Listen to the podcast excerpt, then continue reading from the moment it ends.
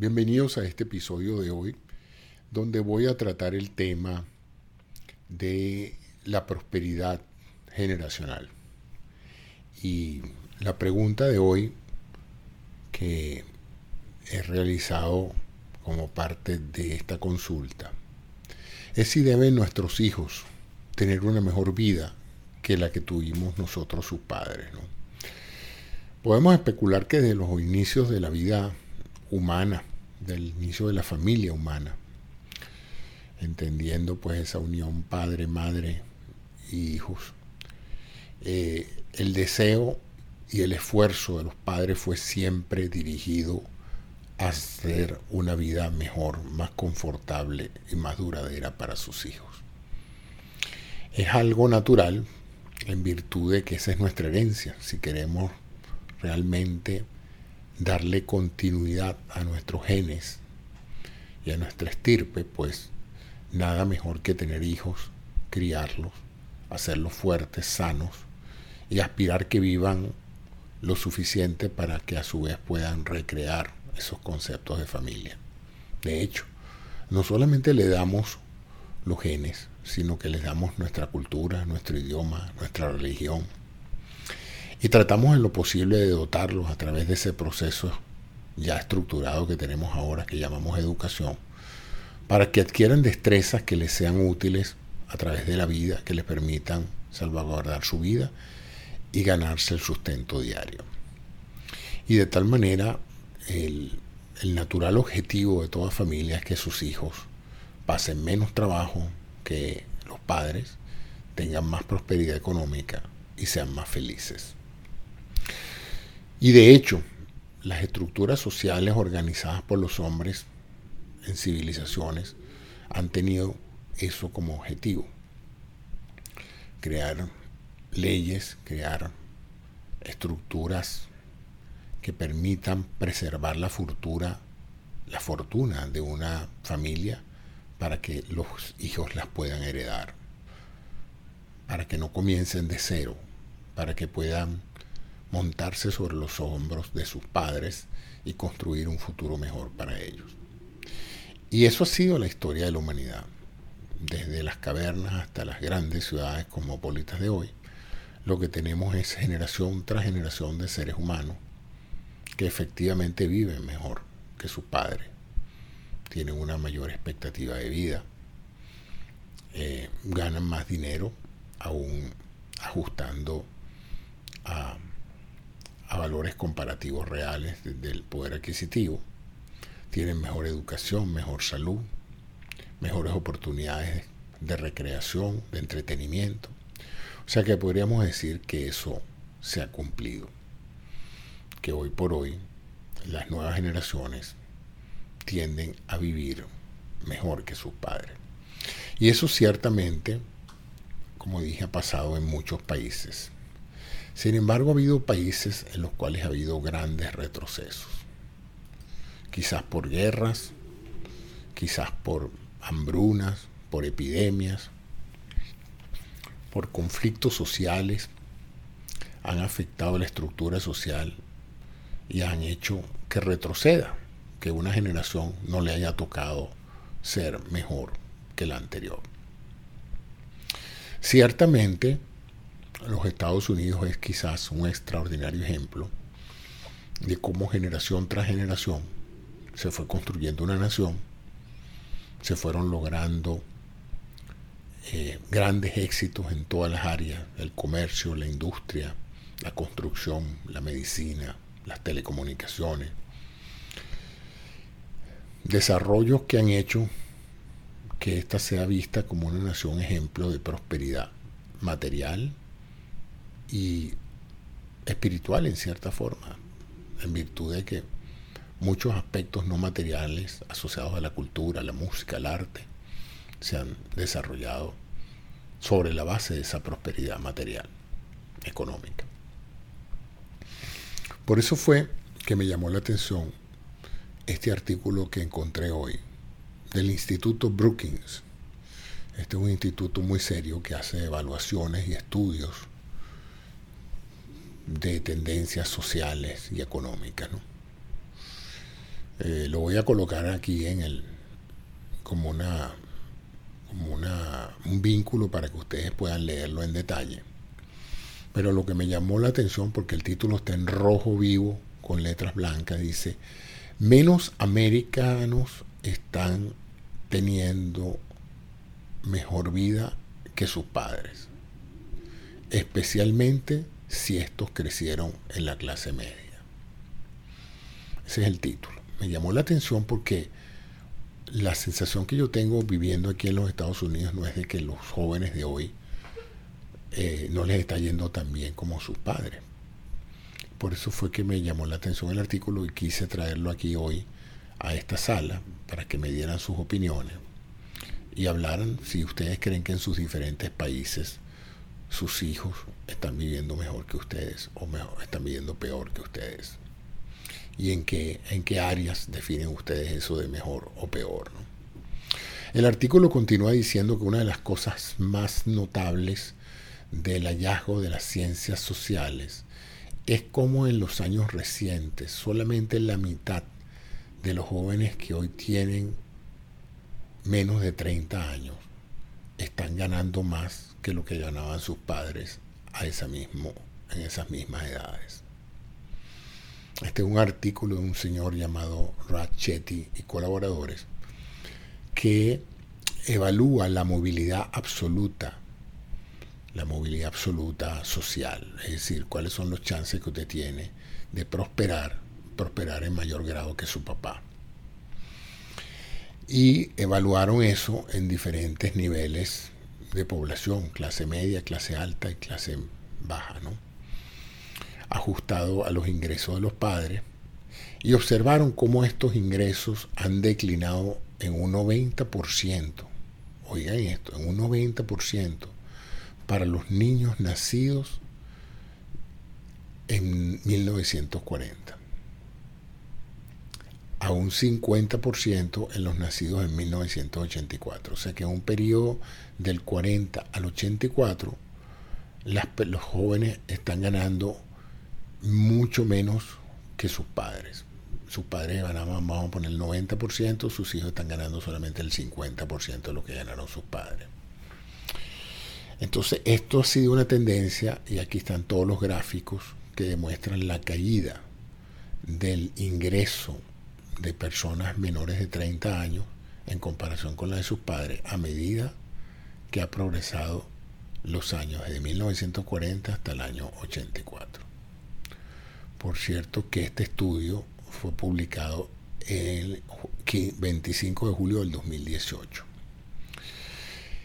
Entonces me llamó la atención porque qué interesante, ¿no? Que uno cree que, que la juventud hoy le está yendo mejor, tiene mayor prosperidad que la que tuvieron sus padres. Y este estudio concluye que es lo contrario, que va en caída libre desde el año desde el año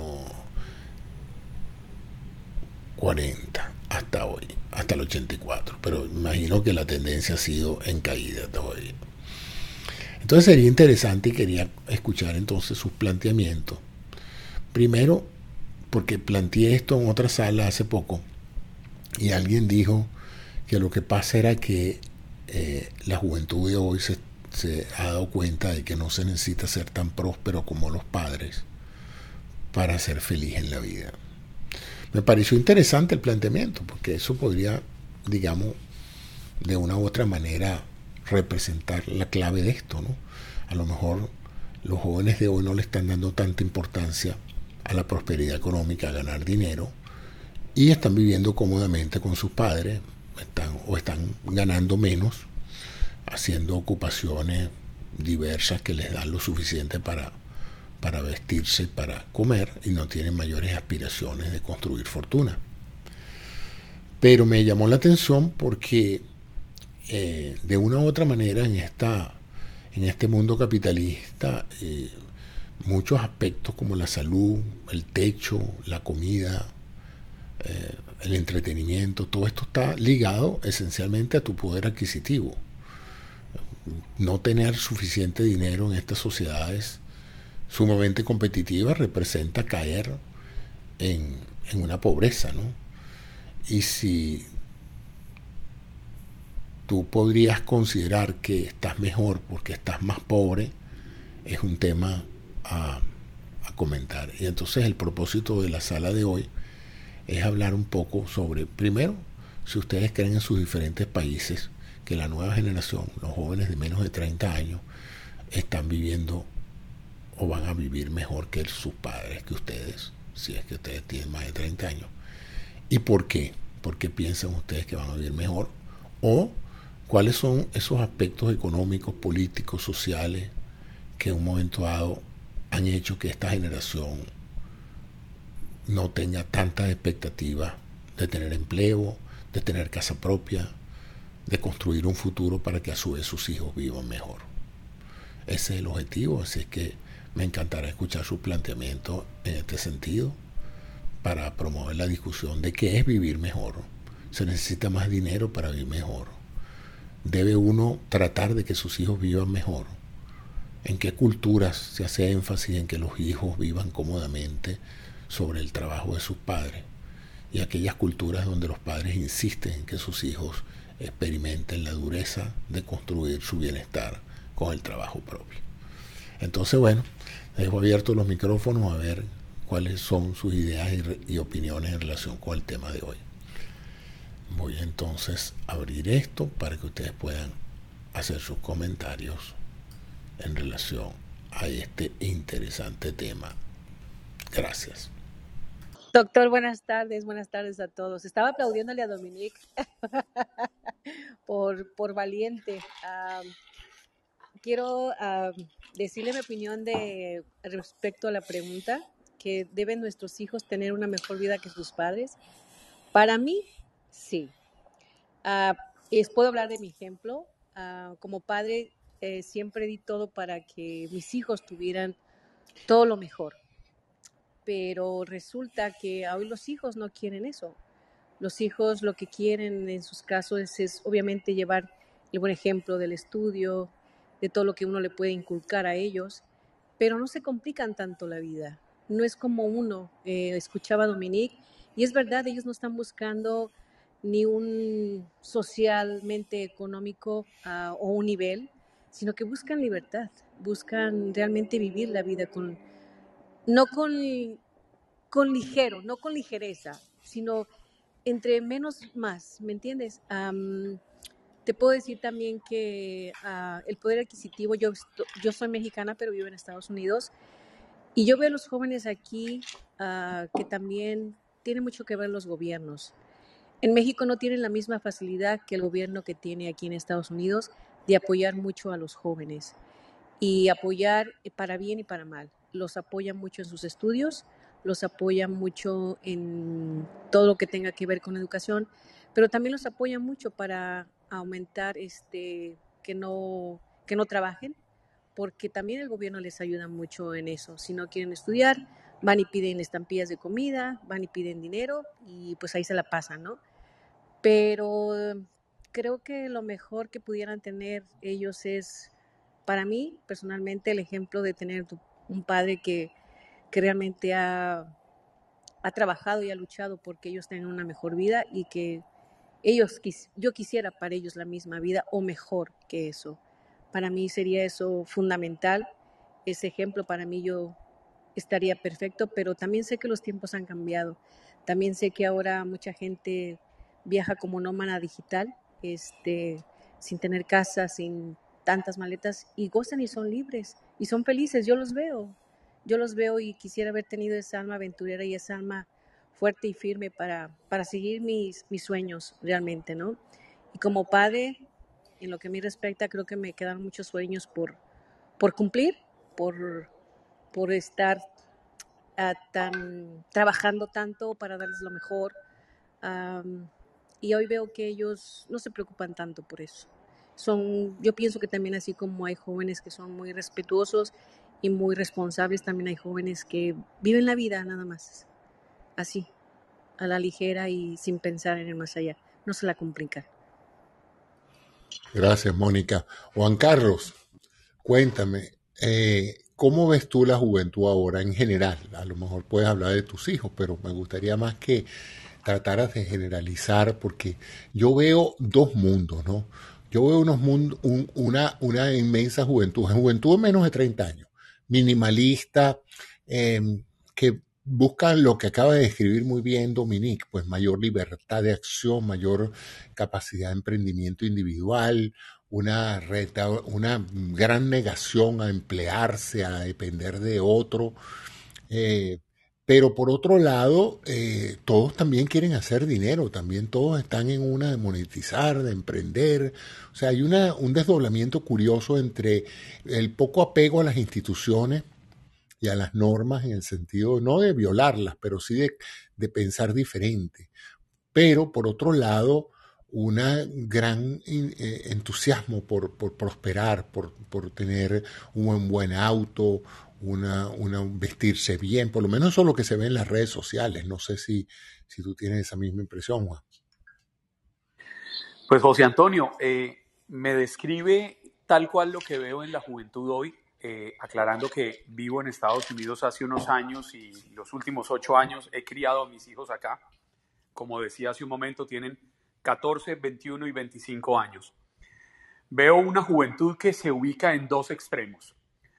Eh, uno, no, no, no los deslumbra el dinero, más bien buscan otros valores intangibles, buscan la felicidad, buscan la libertad, sueñan con cambiar el mundo. Y en el otro extremo se ubican estos jóvenes que se dejan deslumbrar fácilmente por el dinero y que lamentablemente vivimos en una sociedad en la cual las nuevas tecnologías y especialmente el Internet llevó a que una serie de jóvenes se enriquecieran tan fácilmente que se volvieron la envidia de todos los de su edad. Y entonces hoy quieren todo por la vía fácil. Siento que el Internet y las redes sociales se convirtieron, eh, guardadas las proporciones obviamente, en lo que era el narcotráfico en los años 80 todos soñaban con ser el traqueto del, pueblo, el mafioso del pueblo, porque tenían carros, tenían mujeres, tenían dinero. Y hoy en día todos sueñan con ser el youtuber, el, instagramer, el, el, influencer de redes sociales porque tienen carro, mujeres, etcétera, etcétera, etcétera. O tienen carros hombres, dependiendo del género. Pero no encuentro un punto medio en esos jóvenes. Increíblemente, como decía Mónica, aquí hay todas las facilidades del mundo o para lo uno o para lo otro, hablando de Estados Unidos.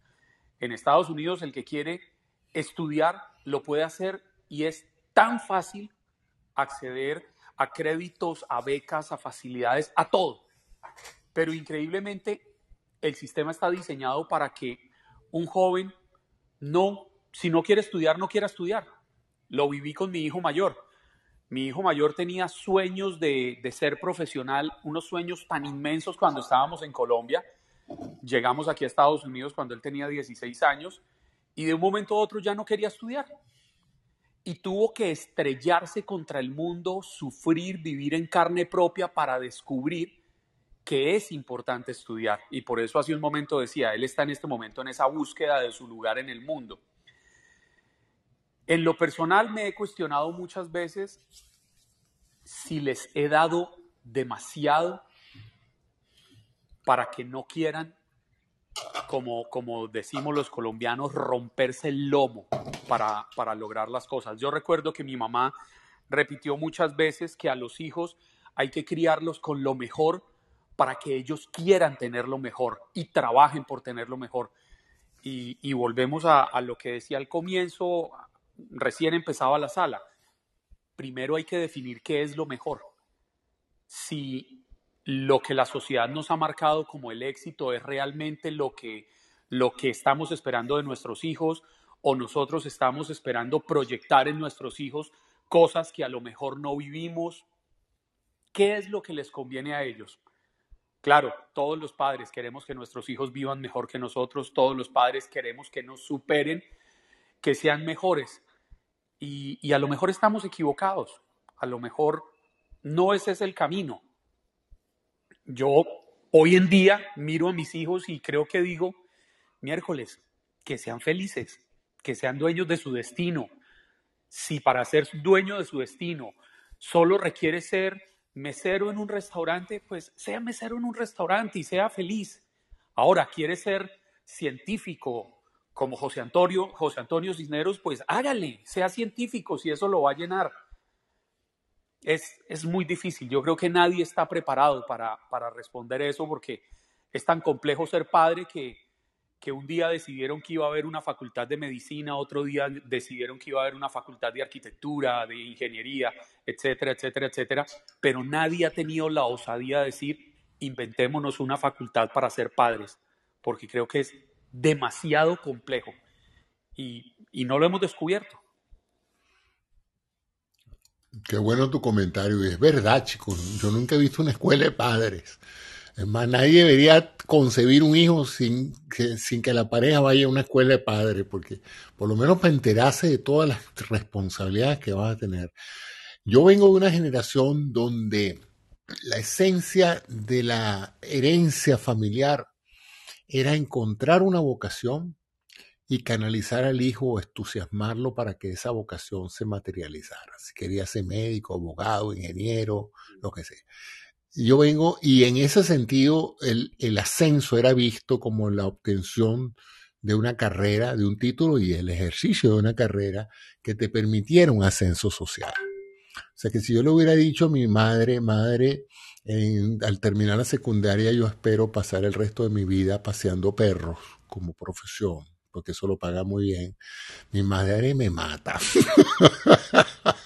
mi madre hubiera dicho, yo no crié este par de muchachos precisamente para que ustedes vayan a pasear perros y a, y a trabajar a destajo, ¿no? O sea que había una gran presión sobre nuestra generación, y yo soy baby boomer, de encontrar rápidamente un, un, oficio, una, una, una vocación y, y, y, desarrollarla, ¿no? Y hace poco estaba viendo un dean de ingeniería de una universidad americana que decía, ya nadie quiere estudiar ingeniería, todo el mundo quiere ser eh, youtuber, todo el mundo quiere lidiar en Bitcoin, hacerse trader. Y entonces, pero es que este país se hizo con ingenieros. Entonces, ¿qué vamos a hacer cuando la gran cantidad de personas ahorita a niveles de máster y de doctorado en los Estados Unidos son de herencia asiática? Son personas que están allí porque la cultura asiática todavía aprecia muchísimo la educación. Pero en los Estados Unidos, eh, el, americano promedio, anglosajón tradicional, está buscando la manera de hacer marketing. Entonces todo el mundo quiere ser marketing, pero nadie quiere ser de los que fabrican o hacen cosas reales, ¿no? Entonces eso está creando una generación que, eh, probablemente va a ganar menos que sus padres en términos económicos, que es lo que dice el artículo. La pregunta es si realmente uno puede juzgar una mejor vida por lo que gana, ¿no? O sea, si una persona que su padre ganaba promedio 140, 150 mil dólares fue todo lo que pudo ganar en un año máximo, si ahora su hijo realmente quiere estar en el orden de los 200, 300 mil dólares, o si el hijo está conforme y si es muy feliz con un salario de 60, 70 mil dólares al año, ¿no? Y, y, ya no necesita, como dijo Dominique, una gran casa. Yo no necesito una casa, yo quiero movilidad, yo quiero una mochila para irme con tarifas muy bajas aéreas a donde me dé la gana y llego a casa de mis amigos. O sea, no sé, estoy viendo ahorita como una suerte de hipismo, porque eso fue la, la, revolución cultural de los 60, ¿no?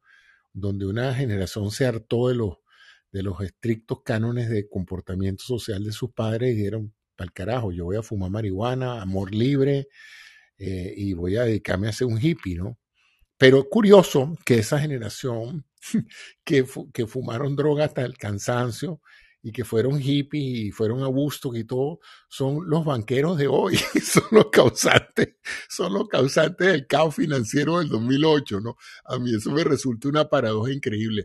Carla, ¿tienes algún comentario? O Giovanni, alguno de los que han subido, o Jairo, ¿tú tienes algún comentario en esto de si realmente uno debe, de una u otra manera, hacer que sus hijos experimenten la vida como ellos la sienten, si uno debe ejercer cierta presión en función de la experiencia que uno ha tenido, si uno debe hacerlos pasar trabajo para que sepan lo que es ganarse la vida con empleos duros desde el comienzo para que le den valor a un dólar, o si uno debe pampering, ¿no? O sea... Ok. Hay mucho que quisiera decir, vamos a ver qué, qué me permite la ronquera hasta donde pueda hablar. Con todo pero trato de resumir de la siguiente manera. Uno como padre, por lo menos yo, voy a hablar de mí, como padre, eh, tengo una hija de 25 años, ya se graduó de la Universidad Internacional de la Florida acá, en, el área de arte, salió muy bien, suma con laude y todo esto y lo demás.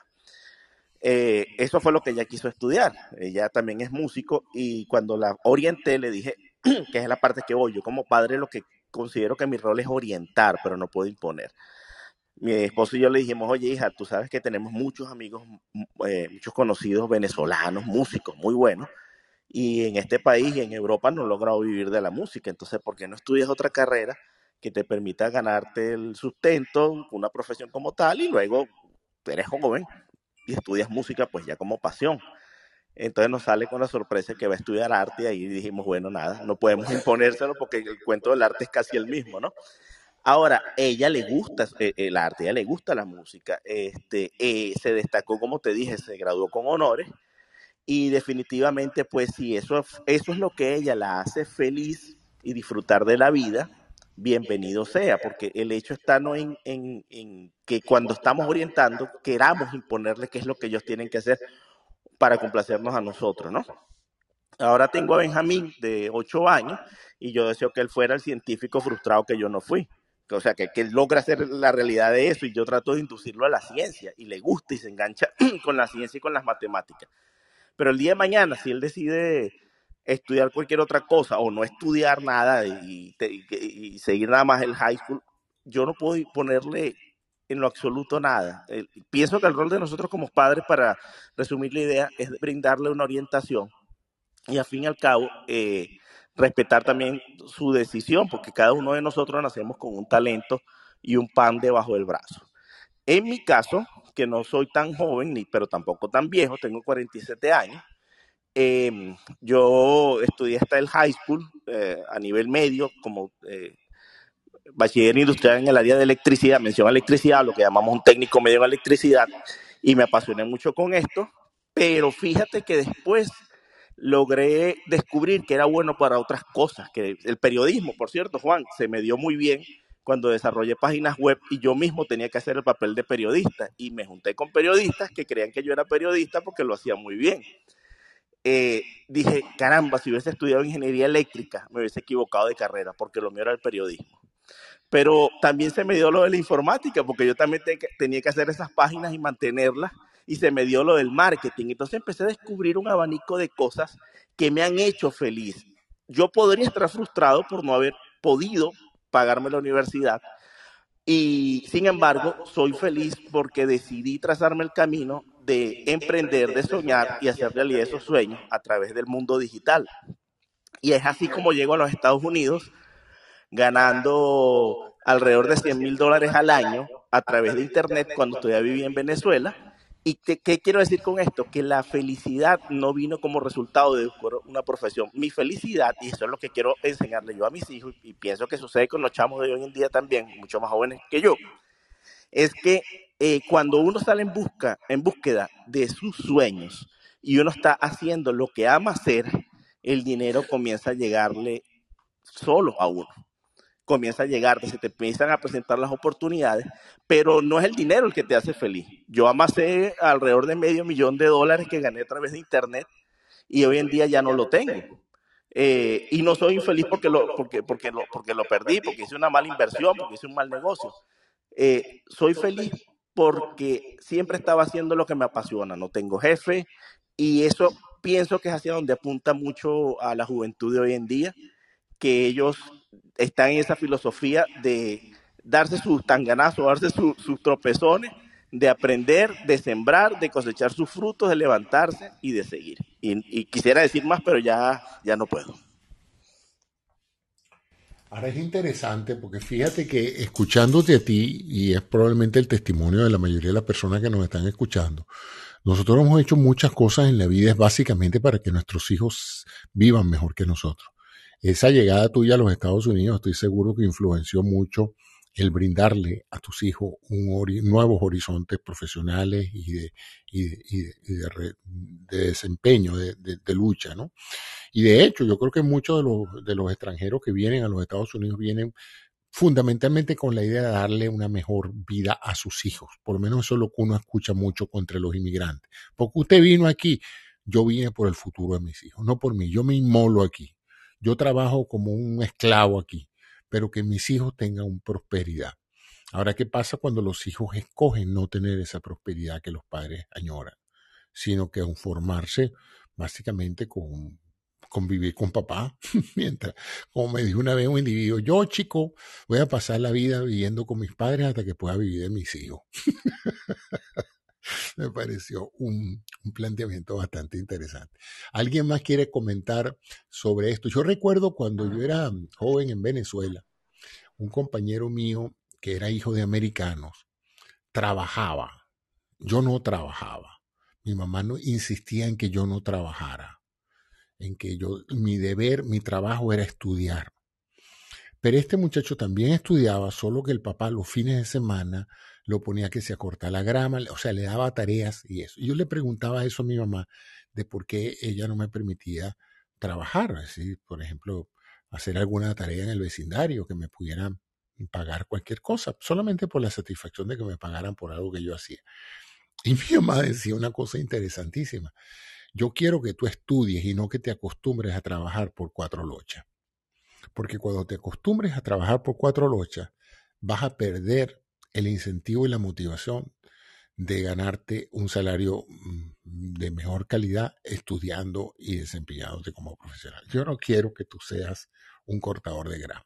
Me llamaba la atención porque mi amigo, por el contrario, mis amigos, los familiares de mi amigo, los padres de mi amigo, consideraban que lo correcto era educar sobre el valor del trabajo.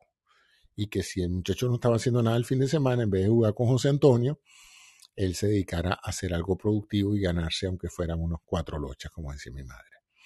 No, no sé exactamente cuál es la mejor estrategia, pero me gustaría escuchar a ustedes si ustedes creen que a veces les hacemos un daño a los hijos al facilitarles todo y darles dinero. Bueno, voy a hablar yo, doctor Ciniero. Buenas noches a todos los que están en la sala porque me tengo que retirar eh, en un ratico. Ando ocupada por aquí. Muy interesante la sala, el tema, por eso, me, por eso estoy aquí. Eh, comparto muchas cosas que han dicho. Y yo tengo dos hijas, una de 21 años y la mayor de 22. Son seguiditas.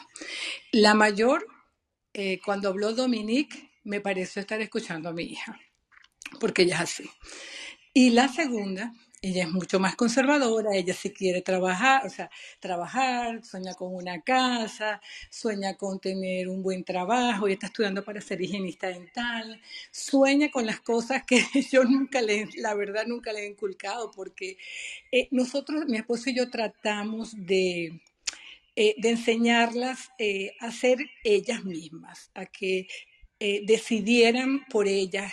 Y realmente lo que más más deseamos para ellas que sean felices. Entonces, lo que ella las hace felices nos hará felices a nosotros. Igual si ellas lo, son infelices, igual como padres uno sufre. Pero en el camino, eh, ellas tuvieron, ellas han sido privilegiadas porque logramos salir de Venezuela y ellas han vivido en diferentes países, pues, cosas que no tuve yo, cosas que no tuvo mi esposo. Y en ese sentido, yo sí le, eh, nosotros sí le hemos recordado que ellas han sido privilegiadas de estar en otros países, de convivir con otras culturas, de aprender otros idiomas, de tener cosas que otros no tienen y que tienen que saber aprovecharlas y tienen que saber ser agradecidas. Más que decirles, tengan una profesión, más que decirles, eh, trabajen duro para que tengan todo lo que nosotros tuvimos, no. Hagan lo que ustedes quieran hacer siempre que sea con respeto, con dignidad, con educación, con todo lo que nosotros le hemos enseñado. O sea, yo respeto a las personas que dicen, bueno, yo quiero que mi, hijo sea mejor que yo porque yo no tuve esto.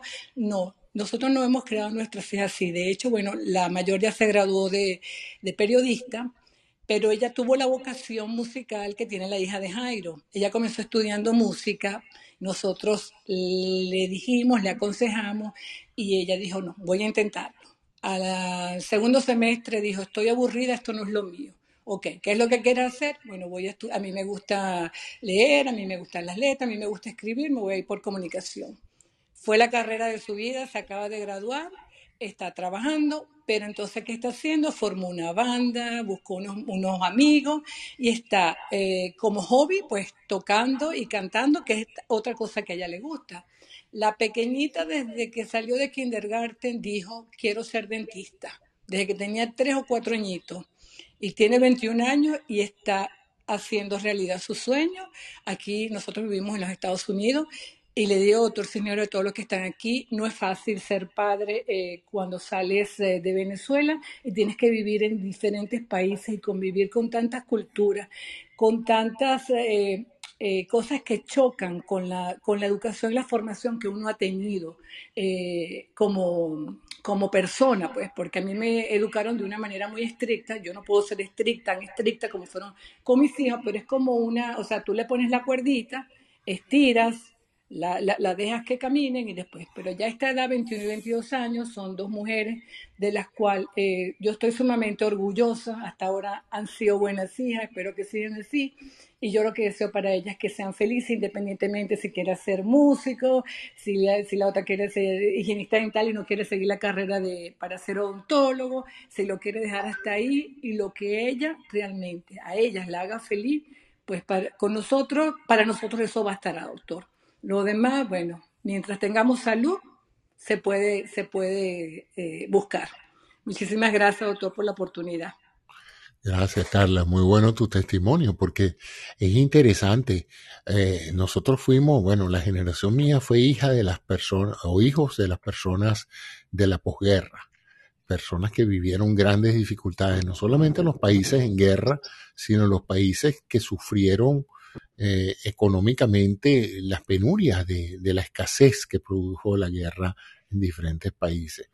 Entonces era gente que le daba muchísima importancia a la prosperidad material, porque con hambre pues no, no era fácil ser feliz, ¿no? Pero a medida que fue progresando la gente de la posguerra, eh, ha ido cambiando eso. Fíjate, uno, yo te escucho a ti y de una u otra manera también me pongo a pensar que nosotros estamos más conformes con que lo importante para nuestros hijos es la felicidad de ellos y que logren encontrar las cosas que los hacen felices. Nuestros padres no querían nada más eso. Nuestros padres querían que nosotros lográramos una prosperidad material que, mm, que, que contribuyera al patrimonio de la familia. De hecho, sí, es. Un momentico le digo, mi mamá se casó a los 16 años, ella salió embarazada y no sé si me escuchan bien, soy como un eco. Eh, y ella siempre nos dijo, no se casen tan jóvenes, estudien, esperen a tener 30 años, vivan su vida, porque ella a la edad que yo me casé, ya ella tenía cinco hijos, o sea, desde los 16 a los 30 años.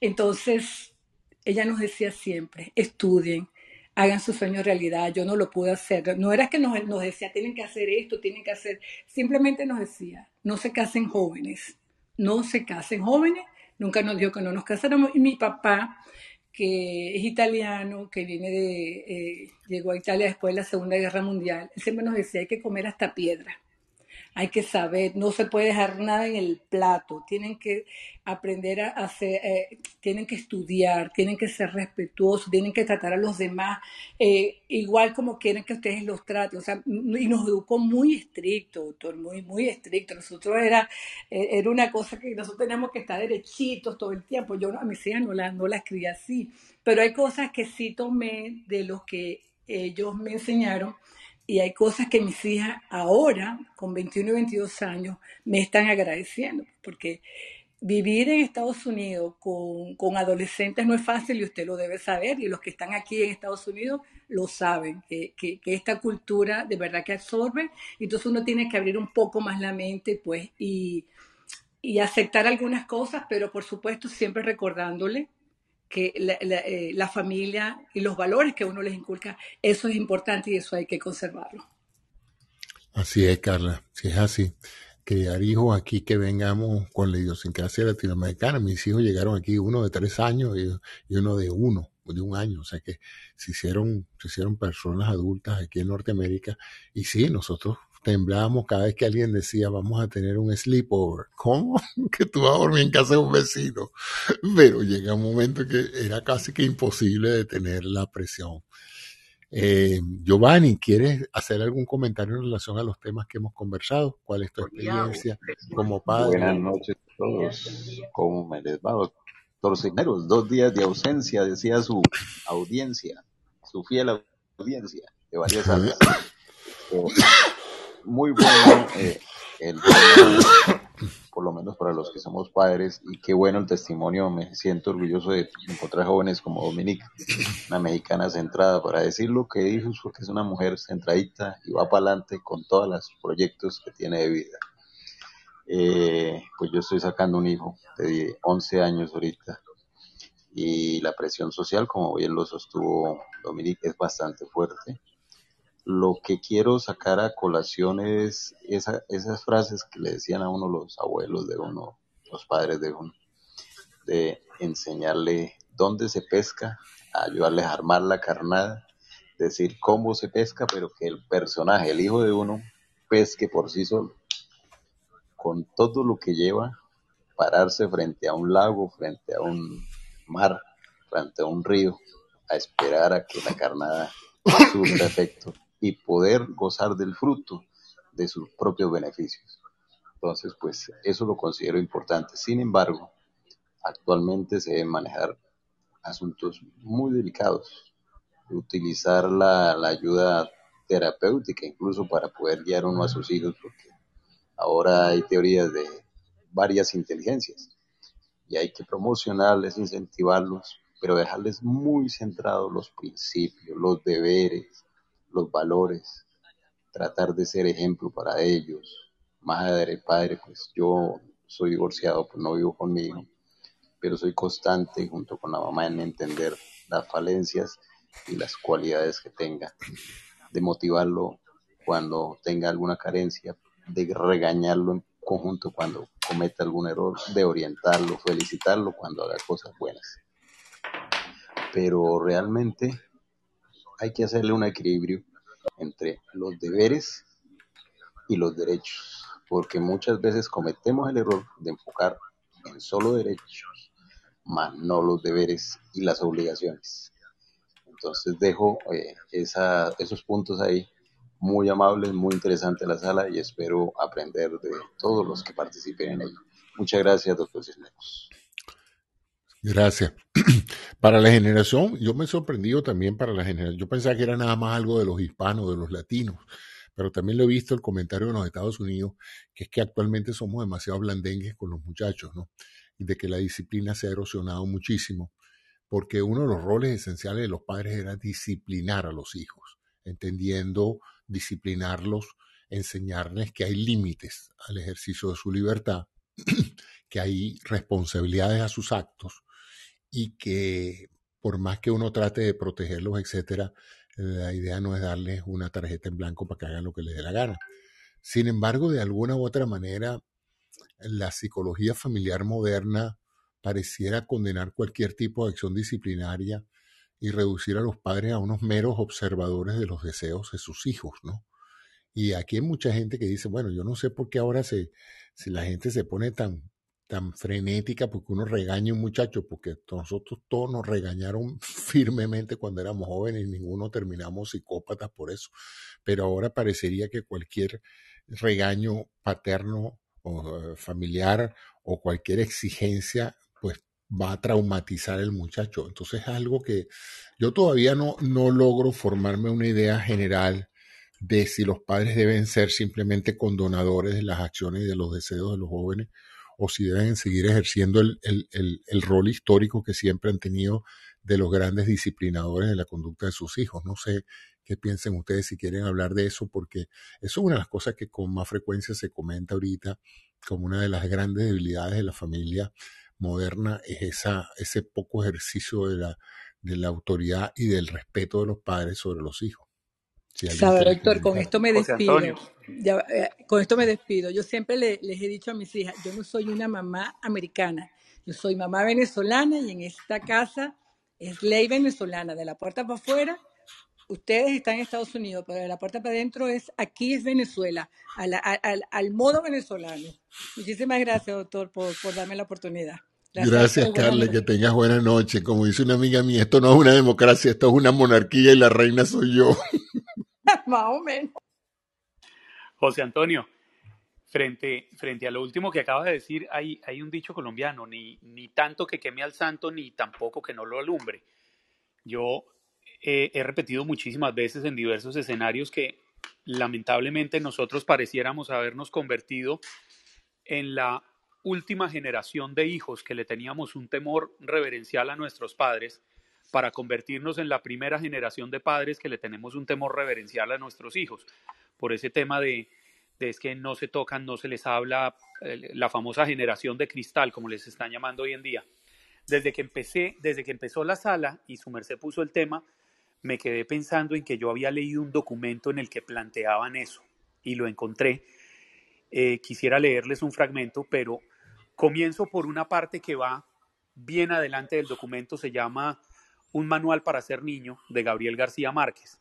Y bien adentro del documento dice, los padres quisiéramos siempre que nuestros hijos fueran mejores que nosotros, aunque no siempre sabemos cómo.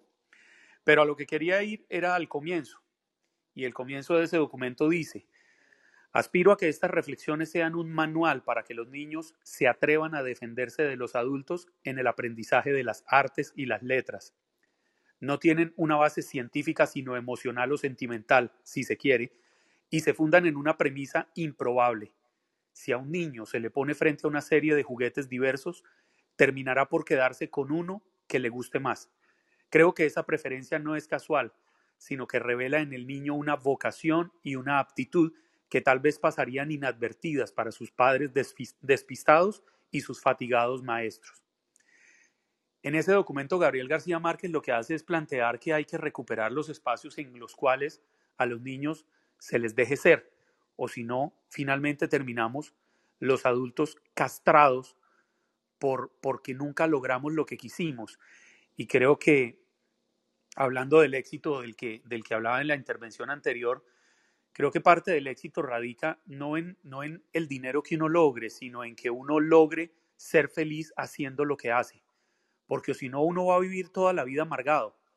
Cuando yo era muy joven, de eso ya hace bastante tiempo, mi papá estaba empeñado en que yo estudiara arquitectura. Y yo estaba empeñado desde los 14 años en ser periodista. Yo hoy no sé qué hubiera pasado si yo hubiera sido, si hubiera sido arquitecto. Lo que tengo perfectamente claro es que soy feliz totalmente porque hago lo único que me gusta hacer en la vida y lo único que sé hacer en la vida. Tuve la fortuna de encontrarlo pronto a lo mejor.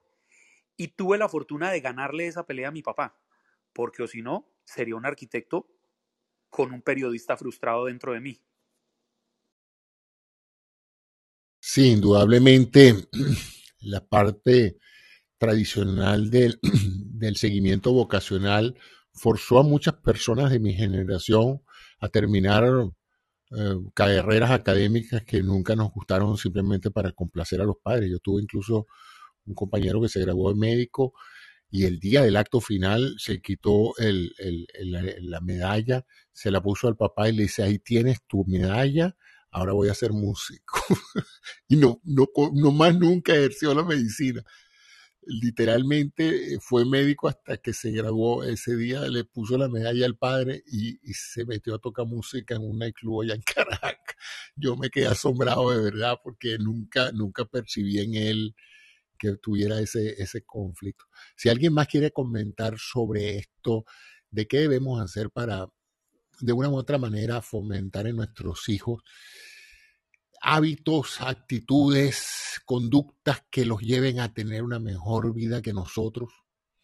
Ahora está pasando por lo menos un fenómeno aquí en los Estados Unidos de muchos jóvenes renunciando a sus trabajos formales para aventurarse en el mundo del emprendimiento individual, para viajar, eh, cosas que yo estoy viendo en los jóvenes, por ejemplo, no, papá, yo no voy a entrar a la universidad todavía, yo me voy a ir a viajar por Europa o por Nueva Zelanda, países que uno nunca ha visto, Australia.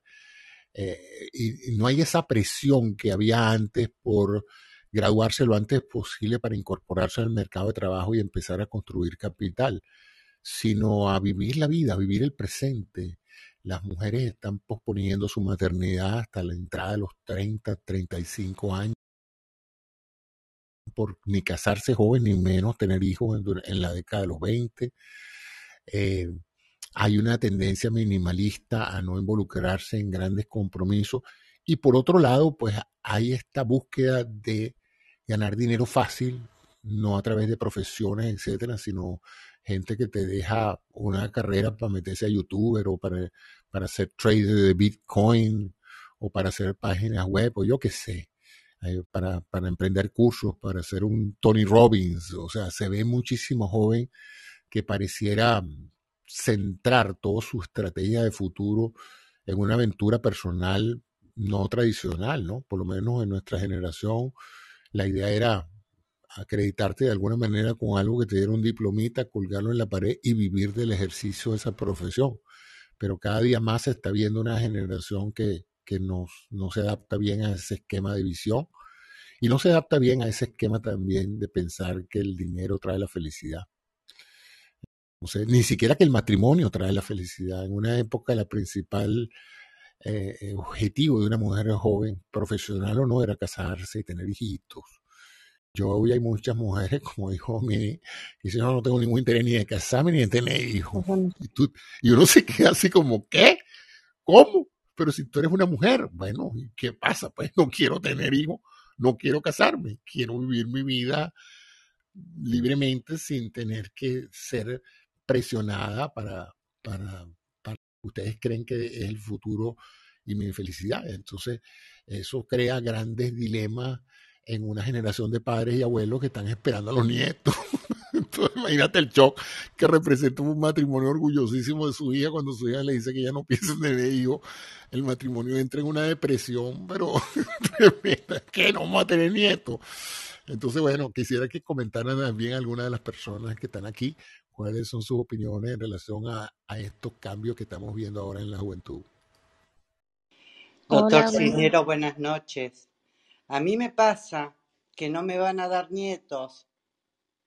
¿Qué vamos a hacer?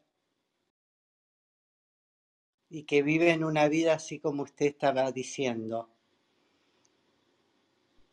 ¿Y, qué siente que pasó, Graciela? O sea, ¿cómo es posible que, que esta juventud esté rompiendo con una tradición y un proceso biológico que han tardado generaciones? Yo no creo que yo haya visto fuera de situaciones donde las mujeres temieran por la vida de sus hijos. Pero yo no creo que nunca en la historia de la humanidad había habido mujeres o hombres, parejas, pues. no, hombres. que quisieran y dijeran, yo no tengo ningún interés en tener descendencia. O sea, no, no, no, no eso es como contra natura. casarse, como contra natura. Ni a casarse, tienen su profesión, su trabajo. Uno es pintor de cuadro, ¿no? Y el otro es músico además de, trabajar en tribunales, eh, en la justicia, los dos, uno en civil, otro en penal, uno es pintor, gana premio, el otro hace música, gana plata también con, con la música, no quieren tener nietos, yo quiero tener nietos, digo, yo se los cuido, nada. No sé, ¿qué vamos a hacer? Viven así los chicos. La otra pregunta que he visto eh, en, algunos foros hablando sobre estos problemas es si esto es un lujo de los países prósperos con buena seguridad social, donde las familias gozan pues de un colchón financiero, de un Estado que tiene un seguro de paro, que les permite incluso a los jóvenes que no tienen cómo ganarse la vida, les permiten ciertas ayudas económicas, pero eso no está pasando en los países donde o trabajas o, o te mueres de hambre. O sea, ¿es esto que estamos describiendo un lujo de los países desarrollados o esto también se está viendo en países pobres? Es una buena pregunta que yo no sabría cómo Acá en la Argentina, yo soy de la Argentina, cada vez vamos peor, pero yo siempre a mis hijos les dije que tenían que trabajar. Sí, es que se ha sido... y estudiar y hacer lo que ellos quieran, pero y estimularlos para que para que prosperen en ese sentido económicamente, materialmente. Sí, sí, o, sí, sí, sí, de todo. O tú les digas, con, confórmense con, con, con, montar un kiosquito ahí y vender periódicos ah, en la esquina. No, no, no, no, no, Que entiendo que una vez cuando estuve en Argentina me dijeron que muchos, muchas personas su máxima aspiración era tener un kiosquito en la esquina. No, no, en ese caso nosotros no, pero que sean felices todo, pero que también vivan de ellos. Porque uno no va a estar el día de mañana y bueno. Claro. Otra cosa que también, mm, ¿sí? Qué pena. Diego, ¿quieres hablar? pero este, Muchas gracias. bueno, yo, no, personalmente no. el espacio, dame un segundo, Germán. Deja que Diego hable y después te doy el turno a ti. Disculpa que no, ser que yo no soy muy buen moderador, pero bueno, Diego, eh, dime lo que, ajá, expresa tus opiniones. Muchas gracias. Bueno, yo, yo tengo 28 años, particularmente, no sé si sea tal vez del, más joven de la sala. Eh, yo, yo vivo en Colombia y frente a lo que decía el doctor Cisneros ahora, de, de, que, de que si esta, esta, esa libertad que, que, puede llegar a dar el, tema de, vivir en un país que tiene una buena seguridad social, un buen sistema, eh, yo creo que eso, eso también tiene mucho que ver ¿no? en cómo uno como joven desarrolla su, su cosmovisión de, de, su vida, la cosmovisión de su vida y puede llegar a pensar en, en, bueno, yo más bien decido viajar antes de un año antes de, no sé, ir a la universidad o, dedicarme a la tecnología y, y, y, emprender. Yo creo que eso tiene mucho que ver y en un país como Colombia, en donde el nivel de incertidumbre es tan alto eh, en la edad productiva de nosotros, los jóvenes, pues es realmente difícil eh, como que eh, poder hacerles entender la juventud, lo digo porque trabajo con jóvenes, de que la salida es una carrera de cinco años y, y, en donde probablemente en tu vejez no, no, no sabes qué vas a hacer. Entonces, eh, creo que la cultura también, ahora lo mencionaba Juan al inicio hace un rato, es que la cultura de las redes sociales y eso de una u otra manera yo pienso que ha hecho daño. Yo pienso que, que nos ha, ha, llevado a pensar de que de que el dinero se consigue de una forma fácil. Eh, yo tengo 28 años, pero pues gracias a Dios hoy, hoy tengo mi apartamento, eh, fui criada con unos valores un poco tradicionales, con mis bisabuelos, eh, y viendo el tema de, del hogar, de, de, los hijos como algo importante, necesario para los valores, ¿sí? Pero yo veo en mi propia generación una dificultad para asimilar esos, esos, esos valores y, y, y la decisión de no tener hijos, de, de dedicarme solo a, a volverme entre comillas, no sé, bueno, millonario, conseguir dinero de manera fácil. Eh, la, la, la, razón que yo oigo, que veo, que me expresan estas generaciones es como que es que aquí no, no hay seguridad, o sea, aquí no tenemos eh, esa esperanza de vida en donde en unos años yo pueda, eh, no sé, vivir bien. Eh, yo creo que eso también influencia mucho el hecho de que jóvenes eh, decidamos tomar otras vías alternas que probablemente eh, ahora existen y que en las generaciones pasadas no existieron y, y que probablemente la manera de, de, salir adelante en esa época era eh, estudiar una carrera de cinco años, pero hoy en día en el mismo contexto te lleva a pensar en, en una mejor calidad de vida sin necesidad tal vez de trabajar en una empresa sí. por muchísimos años, 30, 40 años, que era lo que duraba 30 años, y, y, y ahora pues uno de joven, eh, pues pasan cinco años y es demasiado y uno ya quiere eh, conseguir eh, otra opción, mejor ingresos y bueno, como, como avanzar mucho más rápido. Y eso también se da debido a lo que, a lo que acabo de mencionar, ¿no? Es que las dinámicas del nuevo mercado, las, las dinámicas del contexto mismo de los países que cambia debido a la tecnología, pues, pues nos lleva a tomar como a, a, entender de que otros, otros estilos de vida, inclusive nos pasó ahora con la pandemia, entender de que ahora eh, mucha gente empezó a saber de que Dije, bueno, podemos trabajar sin necesitar una oficina, aguantarnos un trancón de dos horas y, y pues, tener un, una mejor calidad de vida con nuestras familias y poder disfrutar, no de grandes lujos, pero eh, podemos vivir bien. Sin embargo, yo creo que a pesar de todo hay una limitante y es que yo creo que como jóvenes debemos pensar también en cómo queremos pasar nuestra vejez, ¿no? O sea, sea aquí en Colombia o sea en Estados Unidos, eh, yo creo que tenemos la, la, obligación de, cuando estemos en una adulta, pues tampoco volvernos una carga para nuestros hijos, ¿no? Eh, bueno, yo lo pienso así al menos, y creo que, que así mismo, el día que tenga hijos, porque no los tengo todavía, quisiera que mis hijos puedan pensar en que, que ellos tampoco se vuelvan carga para sus hijos y que, que puedan eh, proveerle una, una, una, mejor vida, ¿no?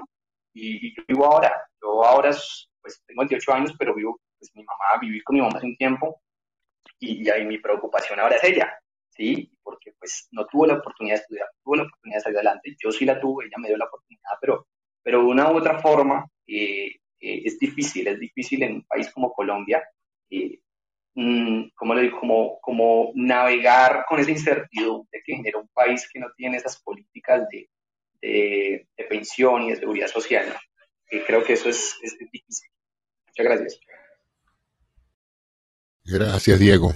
Gracias. Aprecio mucho tu comentario. Germán, buenas noches. ¿Cómo estás? Buenas noches, bien, gracias. Buenas noches a todos. Espero estén bien. Yo creo que a nosotros, y me refiero a los mayores aquí, los que venimos desde antes de 1960, hemos visto que se da la vuelta todo el sistema. Luego, ¿cómo le puedo yo decir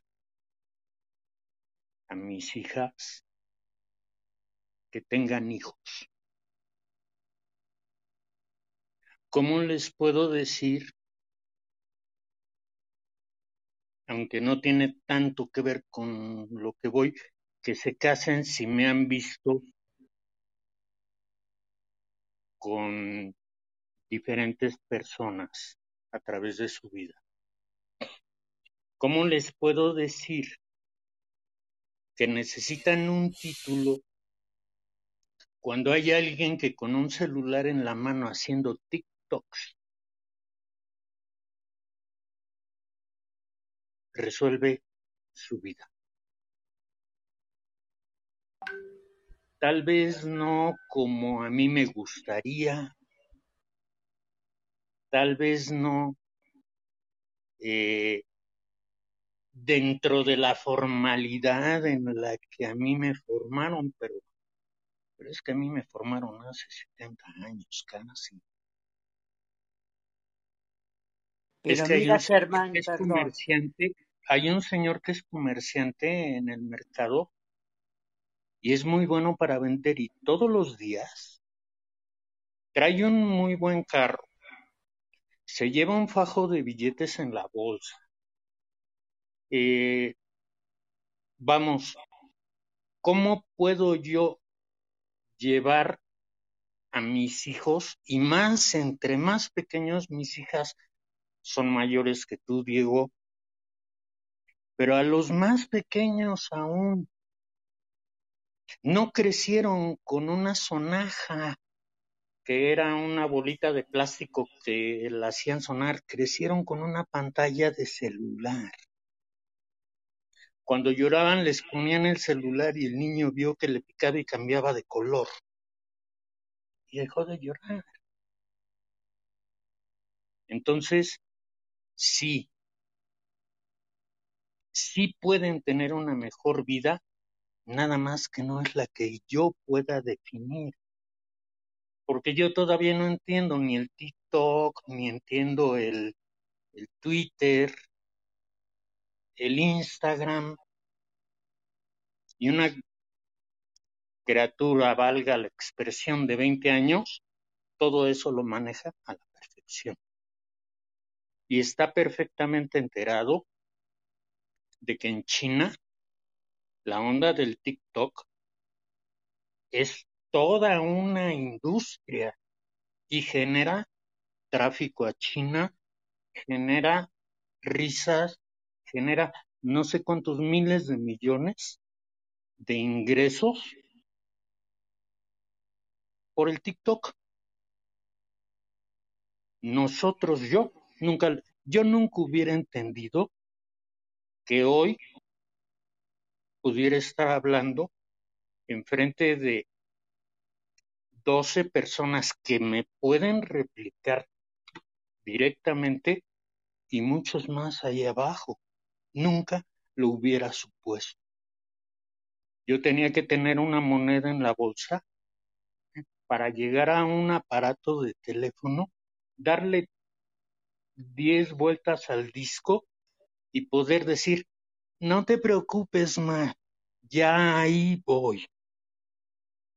¿Vale? Soy Germán, gracias. Mira, Germán, perdón, Gracias. Cisneros. Sí, dime, Graciela. No, yo pienso que a los chicos eh, hay que crearlos, eh, criarlos en valores desde pequeños, decir que si bien uno le da una vida que corresponde, también que vale esa vida, eh, todos los gustos que uno le da, todo, que tiene un valor y que tienen que, que pensar en eso para el día de mañana. En esos valores yo lo crié y aparte yo estoy casada con, un, eh, con una persona durante 38 años, Germán, y ellos tampoco quieren tener hijos. Así que no se trata del TikTok, de eso, del otro, sino que los chicos ahora piensan de otra forma. Lo que pasa es que por generaciones, ¿sí? Sí, Germán, dime. Por generaciones piensan de otra forma. y piensan de otra forma porque su mundo no es exclusivamente el mundo de su familia. Cuando empezaron a ir a la escuela empezaron a oír otras opiniones. Cuando empezaron a salir solos, empezaron a dirigirse a otros lugares y se han alimentado de una cultura que es bien diferente a la que nosotros teníamos. Yo no siento obligación de darle una mejor vida a mis hijas. Mi obligación, creo, como tú dijiste, Graciela, es sembrar valores. Haz lo que quieras hacer, pero por favor esfuérzate en hacerlo bien. Eso es lo que yo le directo, directo. Que no sea, que no te vuelvas un delincuente yo tengo una, alegría, yo tengo una alegría, una de mis hijas es gran funcionario en Netflix. Y yo no soy, yo, aquí me han oído decir que diga, que digo, apaga la televisión. Pero no puedo menos que maravillarme de todo el logro que tiene mi hija en un lugar en el que yo no le enseñé, yo no le enseñé a meterse a los medios. Ella lo quiso hacer. Y hoy es funcionario en toda América. Yo no estoy de acuerdo con las series. Yo no estoy de acuerdo con la programación pero estoy orgulloso del trabajo que ella ha realizado. Nunca me imaginé ese trabajo cuando yo estaba chavito. Ni existían las series, ni existían esas empresas. ¿Me explicó?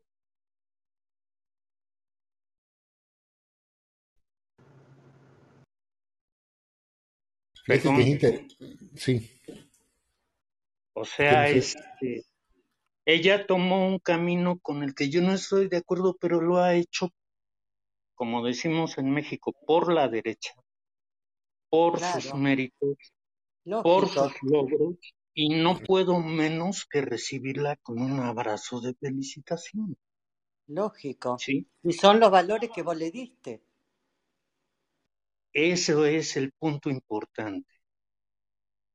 Ese es el punto. Lo que nosotros tenemos que hacer, aunque nos cuesta mucho trabajo en tanto más se mete el celular, es sembrar valores. Ese es el punto. Y ellos que hagan de su vida un papalote si quieren, que la hagan mejor que yo, me da mucho gusto, y si no la hacen mejor que yo, híjole, lo siento. Pero ya son decisiones propias de los hijos. Gracias. Gracias, hermano. Este, Milagros, ¿quieres hacer algún comentario? Milagros Ávila, bienvenida, buenas noches. Hola, buenas noches. Saludos a toda la, la audiencia. Este, bueno, yo voy a hablar desde mi experiencia con los pacientes que he atendido, este, resulta que hay muchos pacientes que llegan que quieren que les pase consulta a sus hijos adolescentes.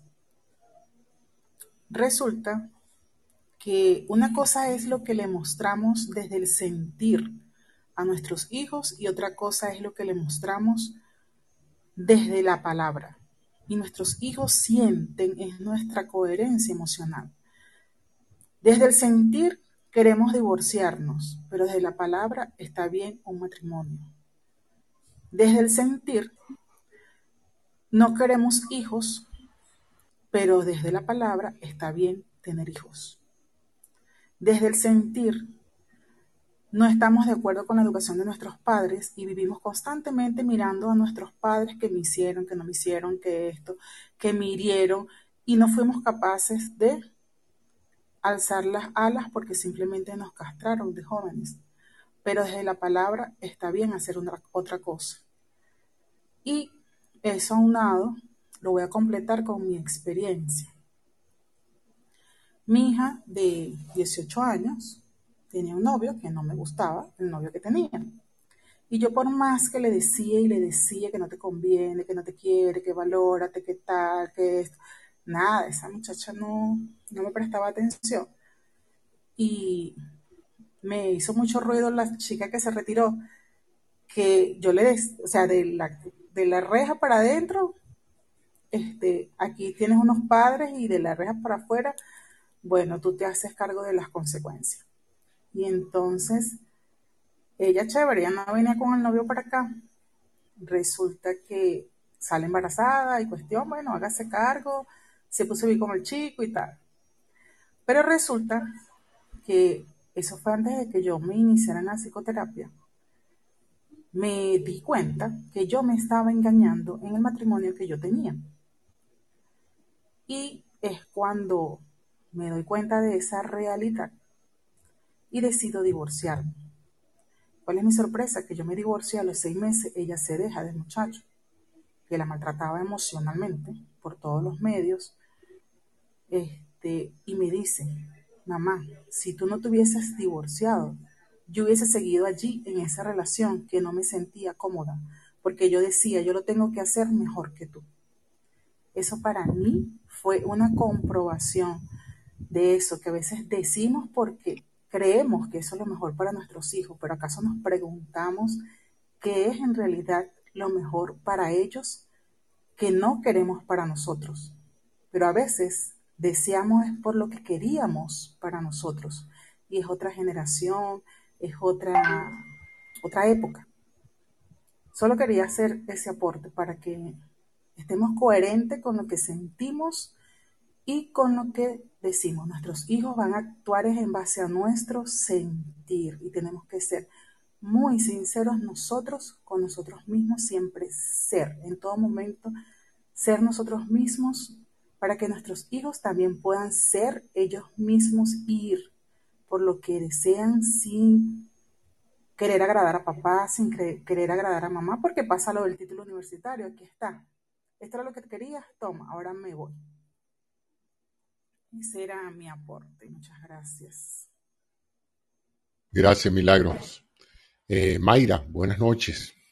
¿Te gustaría opinar en relación con esto? Hola, buenas noches. Sí, me animé a, subir eh, al panel. Por aquí traigo un chiquitín que está un poco irritable porque no se quiere dormir, entonces disculpen por el ruido, espero me pueda entender. Los saludo desde México y bueno, voy a hacer mi aportación muy breve, muy corta. Fíjense que em, cuando empecé a entrar a la sala y empecé a escuchar lo que hablaban, empecé a decir y a pensar, bueno, pero hay que considerar que a lo mejor ahorita las generaciones actuales hemos cambiado y, creo que me meto un poquito en este grupo de, jóvenes porque tengo 30 años, mi esposo tiene 34 y somos papás de, dos pequeñitos, eh, ambos somos ingenieros. Y fíjense que menciono esto porque he crecido esta etapa de la maternidad y qué padre entrar a esta sala y escuchar a la a personas como ustedes. Siempre digo que podemos aprender. Me encanta escuchar a la gente que es mayor en edad que yo por la experiencia y la sabiduría que nos comparten, pero por muchos años crecí pensando en que me había casado muy chica, de 26 años, que enseguida me embaracé mi hijo mayor, de cuatro años, porque me comparaba inconsciente o conscientemente con mis amistades de no me quiero casar y es que ahorita ya estamos en otra época, ya debemos mejor estar viajando, ya saben, ¿no? Lo que ya hemos mencionado en la sala. Y mm, cuando llegó el momento de decidir si mis hijos iban a entrar o no a la escuela, eh, decidí, decidí junto con mi esposo tomar el papel de salirme de trabajar por una temporada de tiempo y educarlos en casa. Y para no hacer el cuento largo, creo que definitivamente la diferencia está en la educación, los valores y que le damos a nuestros hijos, porque creo que es inevitable no ponerlos en un ambiente con tanto avance que yo siento que es tan rápido, la verdad me asusta. Siempre decimos mi esposo y yo que parece que somos almas viejas porque no estamos de acuerdo con muchas cosas, pero es justo como mencionaba Milagros, no estamos de acuerdo por nosotros y para nosotros. Entonces, ahorita estoy viviendo esta etapa hermosa donde me da miedo no saber las decisiones que tomo, pero quiero confiar en la educación que estamos dando aquí en casa porque al final de cuentas ellos van a tener una decisión en el futuro, ¿no? Eh, comparto mucho su, sus puntos de vista de que ahorita los jóvenes y me quedo pensando en 15 años que mis hijos tengan que decidir qué van a hacer y que me digan, quiero ser influencer o quiero ser youtuber, ¿qué les voy a decir? ¿Qué respuesta les voy a dar, no? Pero bueno, eh, digo, nos hacemos ex expertos al andar en el camino y pues no me queda quedar con las ganas de agradecerles por darme el micrófono y poder compartir mi punto de vista. Muchas gracias. Gracias. Gracias a ti, Mayra. Y es interesante porque tu generación, yo creo, que es la que en términos modernos ha retomado el concepto ancestral de la educación en la casa. O sea, por siglos la educación de todo niño acontecía en el hogar. Y no fue hasta la invención de la escuela comunitaria, pues de la escuela pública, por ponerlo de esa manera, que los padres delegaron la educación completa de sus hijos en la escuela, en profesionales de la educación. Entonces los, los hijos se educaban esencialmente en el hogar hasta los 5 o 6 años y luego pasaban al kindergarten y luego a la educación. Pero ahora estamos viendo un factor interesante que es muchos padres quieren blindar a sus hijos de la exposición a factores que ellos no pueden controlar y han retomado la idea de la educación en casa, ¿no? Es interesante eso como experimento social. Yo ciertamente en mi generación, si alguien hubiera dicho, yo no voy a poner los muchachos en la escuela, los voy a educar en mi casa, todo el mundo lo hubiera visto como, como seres extraterrestres, ¿no? Pero hoy yo lo estoy viendo más, sobre todo en parejas profesionales como ustedes porque por siglos eh, un individuo, un niño, se educaba y se formaba en su entorno familiar y social. Las influencias, lo que la forma de pensar, lo que él aprendía dependía enteramente de la, de la localidad donde él estuviera, de la educación de los padres, de los talentos y habilidades de los padres. La cosa empezó a cambiar con la introducción de la televisión donde se metió un extraño en la casa que traía informaciones e imágenes eh, que alteraban y a veces podían contradecir la narrativa de los padres, que probablemente era la misma de los vecinos, o sea, los padres vivían en comunidades muy similares, entonces lo que decían los padres era lo que te repetían todos tus vecinos. De repente se mete el televisor y te trae un mundo entero, más allá de tu vecindario, te lo trae y te lo mete en la sala de tu casa. Pero ahora es el Internet, o sea, un, mundo entero que además de eso interactúa con tus hijos, les trae informaciones, opiniones, desinformaciones, mitos, etc. Entonces los padres, yo siento que hemos perdido el control de la información y de la opinión que les llegue a los hijos, a menos que ejerzamos una censura enorme de decirle, aquí no se ve televisión, aquí no se usa tableta, aquí no se tiene celular, hasta que yo me haya cerciorado de que tú has adquirido una madurez que voy a juzgar yo, donde yo voy a tratar de reedificar en ti lo que yo soy, mis principios, mis valores, mi religión. No quiero que tú veas más nada, no quiero que te contamines, pues, con ideas diferentes a las de nuestra familia. No sé, primero, si eso es realmente posible en la sociedad actual, ¿no? Dadas las presiones de las redes sociales. Y segundo, no sé si sea contraproducente, ¿verdad? Agarrar un hijo y blindarlo de un mundo que él no conoce sobre la base de la censura y después lanzarlo a ese mundo para que se gane la vida. Porque tarde o temprano él va a tener que salir del cascarón, va a tener que ver cómo vive familias que son más ricas que él, más pobres que él, va a tener que lamentablemente competir con otros que a lo mejor tienen destrezas que él nunca aprendió porque nunca las vio. Entonces es, es, es pues, es bien difícil el dilema del padre de hoy de cuál es el, el, nivel de influencia que vas a tener tú en competencia con las redes sociales, que le traen sexualidad a tus hijos, le traen información política a tus hijos, le traen información de todo tipo, técnica de todo tipo, que le permiten a tu hijo incluso saber cosas que tú no sabes.